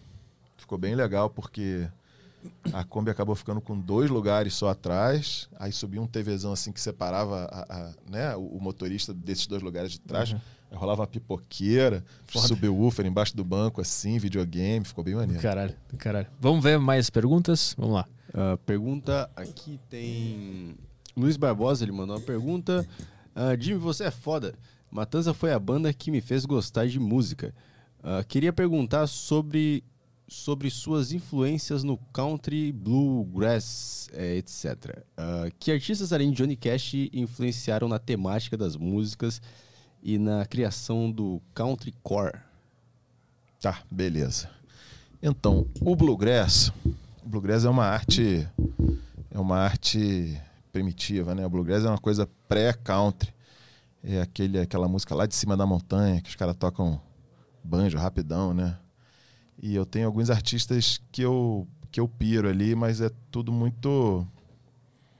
Tudo muito obscuro, tudo muito pouco conhecido. É, acho que o, a dupla de mais sucesso do bluegrass assim é, nos Estados Unidos e na história é o Flat Scruggs, que é o Earl Scruggs, eu esqueci o nome do, do Flat, e eles são um cara que toca violino e um cara que toca muito banjo, e eles fizeram uma carreira em, em, torno disso. A maioria dos outros artistas de bluegrass é uma coisa muito menor. Teve uma outra banda que eu também me, me, me chamou muito a atenção, chamada Nitty Gritty Dutch Band, que é, já era uma doideira, que já eram os hippies da Califórnia. Porque o, você tem que entender que o bluegrass e o country são mais ou menos o, o, o, o samba e o jongo do Brasil. É uma coisa, né, tipo é, é, ancestral, né? Ou, talvez não ancestral, mas uma coisa antiga, uma coisa que vem do, do, do, de mais tempo. Então esses ripongos da Califórnia tocando bluegrass já eram um revival. E aí eles vão tocar no Grand Ole Opry e aí chamam, não me lembro quem estava no dia, acho que era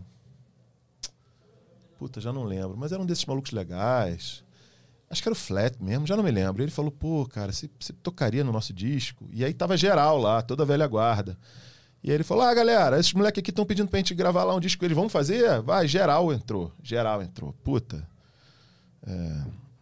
E eles fizeram três discos chamados, chamados Will the Circle Be Unbroken, um, dois e três. E todos esses discos contam com toda a velha guarda do Bluegrass, mais essa banda Nitty Gritty é, tocando por baixo.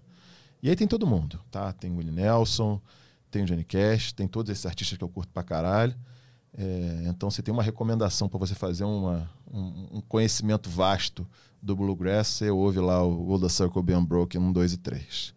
É, o country que eu curto, exatamente porque o country americano virou meio que um pagode, e eu já não curto muito, é um country outlaw nos 70. Que era a galera do Nelson. Né? Então. É, tem ali muita gente legal. Que agora eu tô tendo dificuldade em lembrar alguns nomes. Mas o Chris Christopherson é um maluco muito. O Chris Christopherson tem uma história muito engraçada. Hum. Segundo o Johnny Cash, Chris Christopherson roubou um helicóptero da Marinha, onde ele servia, e pousou na mansão do Johnny Cash para mostrar a música para ele. A música era Sunday Morning Coming Down, que o Johnny Cash gravou, foi um grande sucesso. Daí para frente, o Chris Christopherson, depois de ter sido preso, obviamente pela Marinha, é, foi expulso e virou também um outro grande artista. O cara confiava na música dele. Né? confiava. Aí o Johnny Cash tem até a frase que ele falou: eles já vieram pelo mar, eles já vieram pela terra, mas pelo céu eles nunca tinham vindo.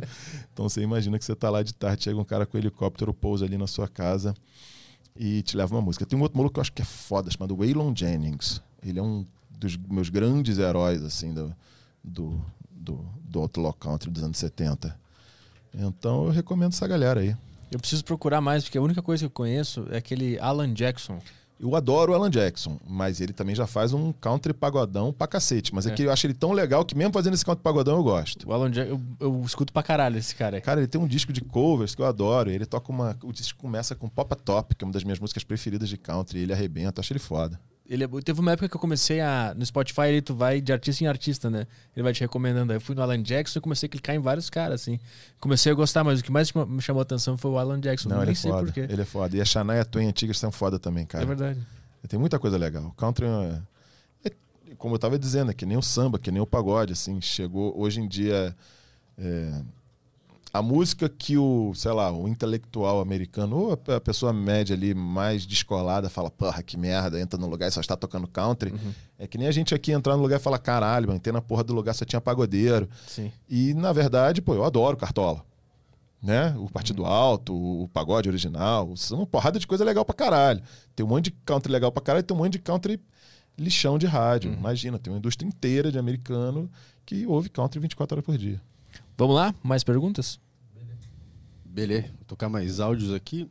Tem o áudio do. Do Bruno, do cara da, da cutelaria lá. Ah, boa. Aqui, o áudio do Bruno. Fala Caio, fala Arthur, fala Jimmy, como é que vocês estão? Fiquei muito feliz em saber que provavelmente eu já caí na porrada, mesmo que não intencionalmente, com Arthur Petri no Opinião em Porto Alegre.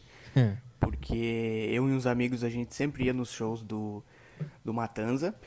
E era muito, muito foda, cara. Ajudou mesmo a, a criar minha identidade na época e eu agradeço muito por isso. E Jimmy, eu queria saber, cara, se tu lembra do fatídico dia em que entrou um cadeirante na roda punk e a gente capotou o cara e levantou ele e a cadeira dele para ver o show separadamente, cara. Maravilhoso. Uh, e além disso, se qual foi o momento mais estranho e bizarro que tu já presenciou num show, além desse exemplo que eu acabei de citar? É, o problema é que eu lembro de outros, meu amigo. Isso me deixou sem palavras. Já tive vários momentos muito complicados, já tive muitos momentos. A maioria deles eu não posso falar. Sim, porque envolvem escatologias que não pertencem às minhas, eu conto, mas quando dos outros é foda, né? É. Mas teve um incidente bem grave com urina uma vez num show. Bem grave. E aí eu só me lembro depois do China, que era o baixista na época, ele tinha um amplificador de baixo que era da, da Orange, que era pequenininho, mas era porrada, né? Mas o lance que ele era compacto. E a válvula. E eu me lembro dele no hotel depois, assim, limpando a válvula com cotonete. E aí cheirando, encostando o nariz assim, ainda tá com cheiro de mijo, ainda tá com cheiro de mijo. E limpando aquela válvula loucamente. Então esse dia foi fatídico. É, esse acontecimento que você contou aí eu não lembro. E eu não tenho nenhuma responsabilidade jurídica sobre isso. O que é que tem acontecido de verdade? Eu lembro que fui no show do Matanza com a minha namorada. Eu, no, meio, no início do show, me perdi dela. E, no, e aí depois eu, eu, eu, encontrei ela lá fora e ela, e ela falou que ela ficou muito apavorada e foi lá pra cima. E ficou lá em cima assistindo lá de cima. Porque não aguentou. Eu não aguentei, eu também saí. Eu lembro que eu não conseguia. Eu lembro que teve um show que, eu, que tinha um. Tá, só pra. Ela contava contigo. Não. Não, ela contava contigo. Você pode achar que não. não. E ela pode não ter dito, mas ela contava com você pra tá ali Salvar com ela, você ela. não estava. Não, só pra estar tá ali e você não tava. Não, eu falei, eu vou, eu vou pro meio e tu fica ali, no, ah, ali atrás. Beleza, beleza. E ela, quando eu olhei, ela não tava mais atrás. Ela tava lá em cima, lá naquela marquise do Opinião, lá, lá em cima. É. E eu lembro uma vez que tinha um cara muito grande, assim, um cara muito gordão, e na roda. Cantando? Não, e o cara olhava para mim. palco, um ruivo. Sem camisa, tomando cerveja. E ele olhava para mim e vinha de ombro, assim, da, da em mim. E eu, e eu, meu magrinho, sei lá quantos anos eu tinha, 20 anos, magrinho, eu ia de ombro com o cara, eu voava longe lá no tá, Eu já tive uns. Já teve dessas tive, também? Tive é... um gordão que me levantou, cara. o cara me tirou do chão, assim, me arremessou. A roda punk, tu percebe o teu lugar no mundo. É, exatamente. É uma lição de humildade. É, tu vê quem tu é. Quem tu pode combater e quem tu não pode. Você tem que aprender um Krav Maga ou não. É. Daí você leva uma porrada, cai fora e tá os seus amigos ali te olhando, tipo, meio. Não, e tu cai fora, os caras te levantam e jogam de volta. Vai, Óbvio. vai, vai evoluir, vai ficar mais forte. Vai, gafanhoto. Vamos lá. É, tem mais um áudio aqui do MH. Lá. Aqui. Fala, Jimmy. Tudo bom, cara? Então, eu tenho uma dúvida que eu sempre gostei de Matanza e as pessoas que eu conheci na internet gostavam. Por incrível que pareça, a maioria esmagadora era de Manaus, do norte do país, cara. E eu não tenho nenhum parente que more lá. Simplesmente os meus amigos que gostam da, banda moram lá. E saberia me dizer se tem alguma região específica que acompanham muito a banda? Não. Próxima questão. Questão não, do... mas sem sacanagem, eu vou ter que falar. Não, vou... não, a gente tocou pra caralho em tudo que é lugar, mas você devia ter os amigos de Manaus e você que não tava ligado, né? Será que no Orkut ele não tinha alguma configuração que ele falou que ele tava em Manaus? Tinha alguma coisa nessa história. Ele entrou Matanza Manaus fãs, é, não percebeu total, que era a comunidade. Ma, era uma comunidade Mamatanza, e não era, de Manaus Matanza. E você tocou muito Matanza, adoro aquele lugar, mas, mas não era mais do que os outros. Tem, vocês conseguem perceber qual é o público mais maluco? Lá de cima, vocês conseguem pegar energia assim? Muito, imagina. Já te falei, quem faz o show são eles. É que a gente tinha a sorte de ter um público bem doido mesmo em vários lugares. Mas como você mesmo bem sabe, é, Porto Alegre é um lugar bem doido, Goiânia era um lugar bem doido, Rio, São Paulo, Manaus. Meio que todos, né? Todos. Nordeste. todos é foda, né, velho? Porque, porra, as camisas pretas são foda, né? Os caras querem botar pra fuder e botam mesmo, né? Me amarra. Vamos lá, mais questões? Uh, tem uma aqui do Antônio, ele mandou. Uh, viu Jimmy com, os, com o Rats no Rock in Rio em 2019, no dia do Iron Maiden. Foi excelente, a energia do pessoal estava muito boa. Saudades de um show. Saudades de um show. Uh, abraço e sucesso aí pro Jimmy, Petri e Caio. Boa. Uh, tem o Luiz também, ele mandou parabéns pelo podcast. Agradeço ao Jimmy porque comecei a ouvir Waylon J. Jennings, é, Johnny Cash e Willie Nelson por causa dele e do Matanza. Abraço a todos. E tem mais um áudio aqui que eu não ouvi. Vamos ouvir a cega aqui, sem lá surpresa. Vem merda. Vamos ver aqui. Boa tarde, rapazes. Um abração aí, gurizada. Eu tô com uma tô com uma questão aí. Eu acabei de entrar na minha primeira banda e eu como vocalista e eu não sei como me portar num palco, como eu me portaria. Alguma dica aí, Jimmy? Abração. Pode mandar um abraço para um amigo meu, o Botijão. Manda um beijão pra aquele querido. um abraço, Botijão. eu gostei do cara, achei que o cara tem presença. Ele já mandou uma mensagem ali meio esquisita, chamou atenção, já fez a gente rir. E eu acho que, na verdade, cara, é, não tem é, regra para palco, né? Porque tem que ser um lance muito seu. Mas tem que ser muito seu e tem que ser muito. Né? Então. Boa.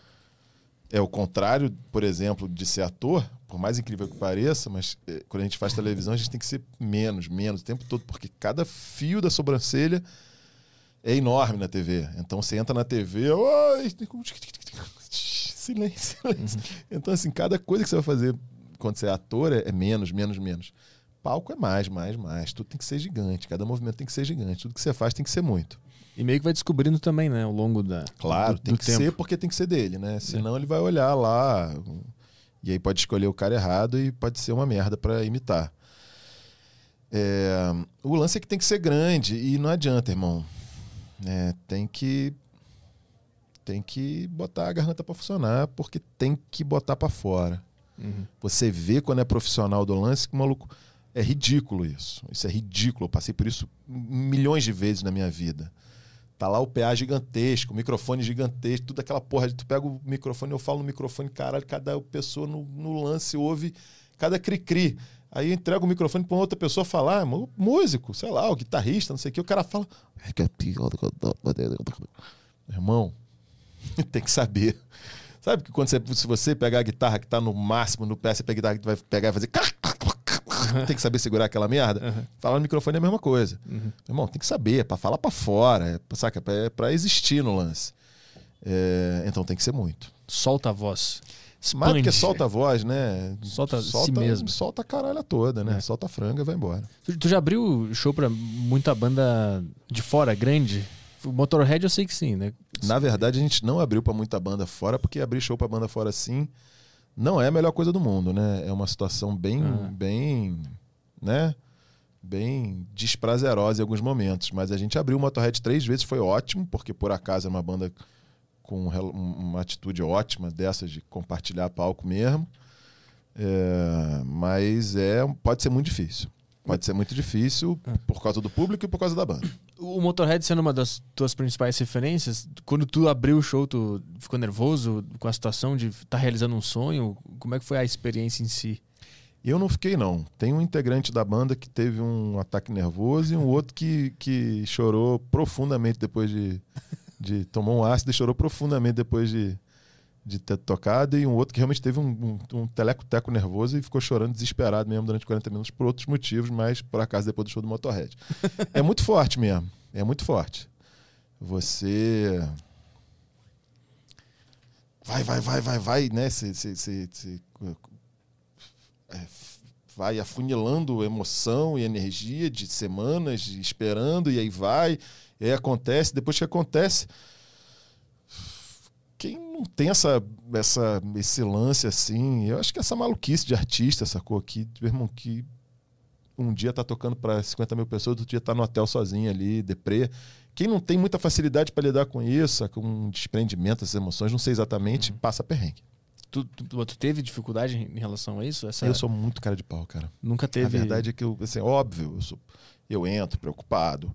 Eu tô, não é que eu entre, ai, que moleza, não tô falando isso hora nenhuma. Mas não abala. Mas eu, eu acho que eu consigo passar com com uma certa alguma alguma talvez tranquilidade. Mas o meu melhor brother de trabalho a vida inteira, meu braço direito, produtor, outro dia tava falando, não, foi aquele show lá, você lembra aquele show que a gente fez, você me expulsou do camarim? Eu falei, como é que é, Flávio? E aquele show que estava lá, não sei aonde, você me expulsou do camarim. Eu falei, como assim, Flávio? Eu nunca te expulsei do camarim. Você, tá de sacanagem, meu irmão. Pô, tu já me deu várias patadas na vida, tu já me expulsou do camarim, tu já fez várias merdas comigo assim. Eu falei, nossa. E eu aqui falando que eu sou mó de boa. Não é, cara. É porque muitos anos de trabalho e sim, muita, muita coisa, muita coisa acontece. E o Flávio era foda também, porque comia tudo, de verdade. Eu ficava puto pra caralho porque tinha a porra da pizza no camarim pra gente comer aquela caralha. E aí acabava o show, ninguém tá com fome ainda, mas todo mundo vai ter fome três horas da manhã. O filho da puta vinha lá da porra do monitor e entrava na porra do camarim e comia a merda da pizza inteira. E ele comia babando em cima do resto da porra da pizza, de propósito pra ninguém mais comer aquela merda. Então se eu expulsei, eu expulsei com razão. Vamos lá. Temos mais questões aí. Uh, as perguntas do Telegram aqui acabaram. Tá aí. Vamos para o uh, Yutoba. Yutoba, sim, tem o Yutoba aqui. Agora vão ter que caçar, né? Porque eles são. A gente criou esse negócio de ignorar o, a galera do YouTube, agora a gente tá dando atenção para eles. Eles nem mandam pergunta mais. Mas podem mandar, pessoal. Mandem aí. E tem o pessoal que mandou pergunta no Telegram. E eu pulei a pergunta porque foi coisa que já foi respondida durante o programa, Ah, tá. então pulei aqui. Mas no Flow lá não teve nada? No Flow não teve nada. Se vocês quiserem mandar aí, é, Flow Podcast. Eu vou mandar o link no chat aí. E aí vocês podem mandar mensagem de texto, de áudio ou de vídeo. Tá, mas tem, tem superchat, não tem? O pessoal mandou, um- mandou um superchat. Eles mandaram falando do Juventude, Lanterna, Ah, tá. Petri, não sei o quê. Tá, coisa de, de futebol. É. Não, então, eu vou ver se tem alguma Cara, questão aqui. 50 pila em superchat só zoando o Grêmio. Cadê minha parte?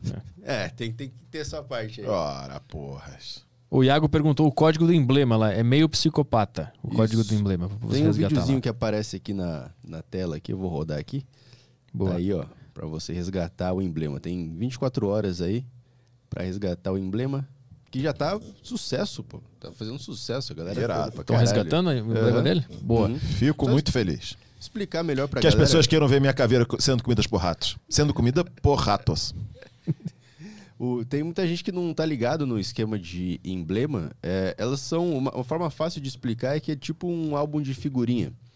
Ah, você coleciona as figurinhas e mais futuramente vai poder usar no chat do Flow também. Ah, boa. E tem. Mas você também vai poder negociar as figurinhas, então vai ter figurinha rara. Tal. Inclusive, acho que a do Jimmy é rara, né? Porque tá no Jimmy- nosso programa, né? tá no nosso programa. Não tá aqui. muito popular. Tem quanto? Tem 800 pessoas aqui. lá Temos no Flow 800 dá pessoas. 20 mil. É. Então você tem uma figurinha rara aqui. Então o pessoal que tá no chat que manda uma questão, senão nós vamos embora. Senão nós vamos partir dessa pra melhor. Tu não tem nenhuma pergunta, Caio? O Caio também é fã. É, eu, eu sou fã. Eu, cara, o Matanza foi a primeira banda. Eu era meio roqueiro e não gostava de, de rock nacional. Odiava rock nacional. Foi graças ao Matanza que eu comecei a ouvir rock brasileiro. Hoje em dia você curte um Cazuza. Curto o Cazuza, pô. Tô sabendo. Não, gost- gostava pra caralho. Eu lembro da. Eu lembro quando eu comecei a ouvir Ela Roubou Meu Caminhão. Eu falava, caralho, mas que, que letra maluca, meu. Né, cara? Eu também acho aquela merda muito doida. Foi o babaca que inventou isso. Tem alguma- algumas coisas que tu olha pra trás e tu, e tu acha meio. Sente um pouquinho aquela vergonhinha, assim? Que todo eu mundo tenho tem isso, né? vergonhinha da, da voz do primeiro disco, isso eu já falei. Tenho pra caralho, assim, não consigo ouvir. É, tem duas músicas do primeiro disco que eu consigo ouvir: O Caminhão e Eu Não Bebo Mais. O resto eu acho tudo mal cantado demais, assim.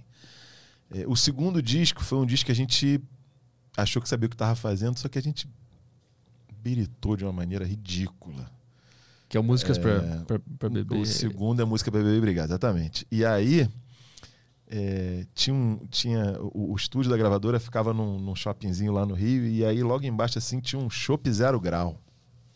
Aqueles copão congelado assim. A gente começava a gravar às sete da noite, era o nosso horário no estúdio. Então a gente chegava ali duas, três horas da tarde, sentava no chopp zero grau, ficava até às 7 horas da noite, aí subia cada um com 24 latinhas pra- pra terminar de gravar até 3 horas da manhã, 5 horas da manhã, que era o horário. Óbvio que a gente não dominou o processo, né? Óbvio que ficou a porra do disco de Bebum, né? Tem uma, uma música lá que é V6 que a gente quis botar um carro é freando no início da música. Pô, parece uma porra de um aspirador de pó, aquela merda, né?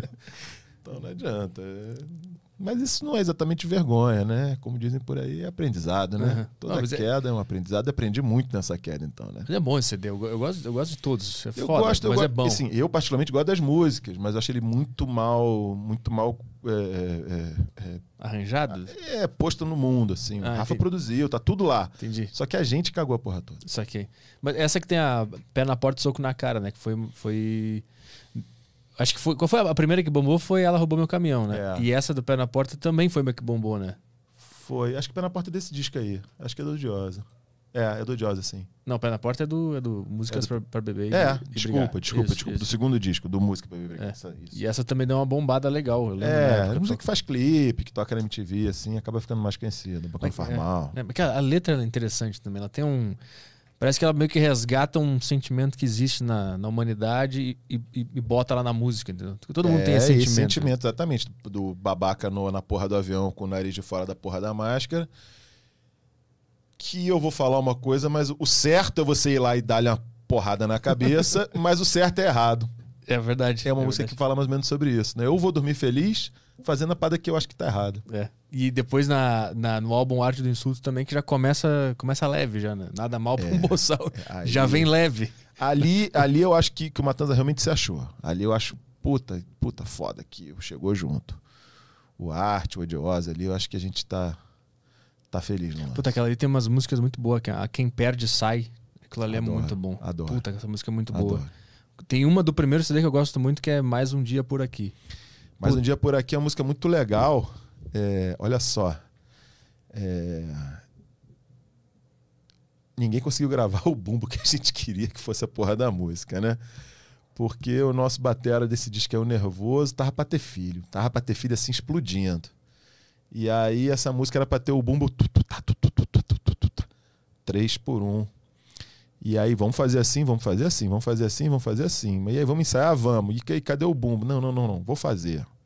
Vou fazer. Que aqui eu tô, tô ensaiando outras Ah, coisas. aqui. entendi. Não, vou fazer. Eu vou Chegou pra gravar a porra do disco, a música é grande, né? Uhum. Não fez a merda do bumbo, né? Aí ficou puto. Aí o Rafael levantou, vai se fuder que eu vou fazer essa merda. Rafael tocar a bateria, né? Sentou lá, também não fez. eu acho que ficou sem a porra do bumbo, ou se a gente botou lá depois um bumbo, se o Nervoso gravou uma, não sei. Mas também assim, ele gravou aquela música, saiu do estúdio, o filho dele nasceu, e aí ele já saiu da banda e foi. Outra que eu gosto também é Imbecil. A Imbecil, acho que todo jovem que esteve revoltado em algum momento ouviu muito Imbecil com para sair aquela, aquela vontade de matar as pessoas. Cumpre um papel bom também as músicas do Matanza, que é de sai sentimento ruim, tá nessa música aqui, eu tô ouvindo e tá de boa. Vomitar demônios e saber Exatamente. que é puramente é, é, é, abstrato. Não precisa bater em ninguém de verdade. E Clube dos Canalhas também, uma ótima canção, muito legal. Clube dos canais não faz o menor sentido, né? Eu, por várias vezes, já tentei chegar a alguma conclusão ali e não, não consegui. Mas a música é legal, né? É é- não, a- eu acho que a que eu mais gosto é Quem Perde Sai. Ela tem um ritmo foda pra caralho, até porque a a letra não fala muito alguma coisa da vida em É si, uma né? coisa de jogo, Mas é uma né? puta música boa. E da, e do- da Odiosa tem uma que eu gosto muito que é Melhor Sem Você. Adoro Melhor Sem Você, adoro Melhor Sem Você e não funciona na porra do show, cara. É?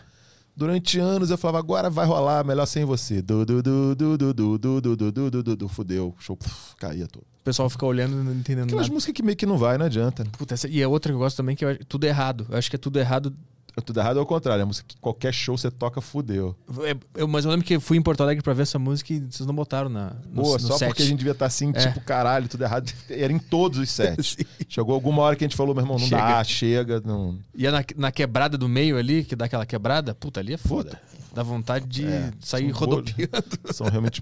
Eu posso falar, porque não, não escrevi várias delas, né? Tem músicas que eu realmente gosto muito. Boa. Entrou alguma coisa aí ou é isso aí? Tem um cara falando aqui das. Acho que eu perdi a, a, a pergunta dele, mas ele tava falando das. Aqui, cara, eu era muito fã das animações que você dublou na MTV. Nunca mais teve convite pra dublar? Não, eu até andei estudando bastante dublagem, é uma coisa que eu quero fazer. Acho que tem muito a ver com tudo que eu faço, mas ainda não pintou nada não. Quero muito fazer uma coisa legal. Até andei vendo, ainda não rolou não. Quero fazer umas dublagens bem legais. Quero fazer uns caras bem escrotos. Mas tem que ser ator pra, pra dublar? Tem esse papo, né? Tem, que tem que ser ator. Tem que ter registro, cacete. Tem que ter registro, né? Antes de mais nada, e tem que ser ator, porque é uma atuação maluca, né? Porque não é uma arte. Definitivamente não é uma arte, mas você tem que ter técnica de atuação para tentar simular uma atuação que já foi feita. Uhum. Então você tem que ter técnica de atuação. Esse, mas esse, essa animação que tu dublou era original, não era. Não, essa era original. Era Era, original, o né? Fornalha. Então tu criava o personagem, não tinha uma Fazia- referência, é, né? Não, fazia na lata ali, era tranquilo. É isso aí? Vamos lá? Ah, tem uns caras perguntando aqui. é, tem um cara que mandou superchat aqui. Qual música que dava mais certo nos shows? Tudo errado. Mentira, vai. Tô- eu tô vendo aqui os álbuns pra ver se eu lembro da, da. Puta, remédio demais, óbvio. Era foda pra caralho, respeito ao vício. Tudo errado. É. Puta, amigo, nenhum. conforme disseram as vozes. Puta, essa eu ouvi demais na, na minha vida. música, sem refrão e funcionava no show. Essa era do O cara caralho. mandou uma mensagem aqui, o Faquini BR. Mandou, irlandês, lembra de mim? Haha, me deu, uma ga- me deu uma garrafa de vinho no casebre vomitei numa mina que tava de calcinha no palco. É bem específico, né? Tá inventando, né? tá inventando, né? Tá, isso não tá escrito aí. Tá escrito no cara Teve uma mulher, teve uma mulher que ficou de calcinha no palco, deu uma mó merda. Eu não sei como caralhas a minha namorada na época ficou sabendo logo que eu cheguei no hotel que a mulher tinha ficado pelada no palco. E eu fiquei sem saber o que fazer naquela caralha, porque, porra, meu irmão, caralho, pelada se esfregando em mim. E eu não sabia se eu. Eu tava puto também, porque, porra, nada a ver, cara. Não preciso de mulher pelada no meu show. O dia que eu precisar de mulher pelada no show, eu boto. Se eu achar que meu show está ruim o suficiente pra eu ter que botar uma mulher pelada, deixa que eu chamo. Não um aleatório da parada que chega, bota uma mulher pelada na porra do palco, tipo, caralho, eu tava puto. Então foi uma situação muito, toda muito, muito complexa. Mas, pergunta... Mas, desse amigo aí eu não tenho a menor ideia, ele inventou essa merda toda. Ninguém vomitou nessa menina pelada específica aí, não lembra? Óbvio que não. Quem que vai vomitar na mulher pelada? Mas a pergunta que fica é como é que a tua namorada descobriu que tinha Caralho, uma mulher pelada? bicho, porque essa mulher era, assim, tipo, hacker do Orkut. Ah. Orkut ainda, né? E eu jurei que ela não fosse descobrir. Eu cheguei no hotel, já sabia. E ela morava em Curitiba, não fica, nossa. Mas não adianta, quando é pra ser, meu irmão, para-raio de merda, vai, fica lá. Aí eu fiquei sabendo que você deu uma água. Uma mulher tava morrendo na porra do show, deu água pra Você deu uma água pra ela. Depois eu vi, vi que ela é não sei o que, não sei o que, ela é dentista e você tem dente. É, péssimas escolhas que eu fiz pelo caminho. Vambora. Maravilhoso. É isso aí. Vamos lá, Jimmy. Obrigado, cara. Obrigado pra caralho. Obrigado Muito mesmo. divertido. Obrigado, Caião, foi foda. Velha diversão. Obrigado a todo mundo que assistiu. Vejam aí o clipe de Annie Bone. Eu adorei fazer. Tá no link da, da, descrição aqui deste. Tá na descrição o link do clipe no nosso vídeo. Essa é a frase. Não, tá o link na descrição do vídeo. O link do vídeo. O link do está vídeo na descrição do nosso do vídeo. nosso vídeo. Que é esse aqui agora. Exatamente. Que, mas é que tem um vídeo que é o teu que tá no, no link Desculpa do nosso. Desculpa eu ficar te corrigindo, mas o link do meu vídeo Tá no está na nosso. descrição do seu vídeo. Mas é que o meu vídeo é nosso agora. Porque você tá junto. Particularmente falando, eu ganhei algum dinheiro desse superchat aí? Não, então o vídeo ainda é seu. Tá, então o link tá no meu vídeo. O Eu coloquei teu o vídeo link tá no no meu chat vídeo. aqui. Na Fechou. verdade, o vídeo é do Caio. O É, vídeo, ele na tá verdade, mexendo. na verdade é, É, do, do Monark e do. Igor, né? É, então a gente tá É. aqui só de otário falando É, merda. tá. É isso, desculpa qualquer coisa, fiquei um De pouco nervoso. Nenhum, não ficou Perdão. não, mentira. Sei que você tava ótimo. Valeu. Foi muito divertido, de verdade. Valeu, obrigado pessoal. Valeu, Caio. É isso aí, né? Sábado estamos de volta com um neurocientista, psicólogo. Aham, isso então mesmo. tá. Que legal. Então é isso aí, pessoal. Obrigado por todo mundo que assistiu esse episódio aqui, que foi muito importante pra minha vida. Então, se você acompanhou aqui, dá um likezinho nesse vídeo, porque o nosso podcast precisa da sua ajuda. É isso aí. Sábado estamos de volta. Um bom final de tarde pra todo mundo. Um abraço. Tchau, tchau.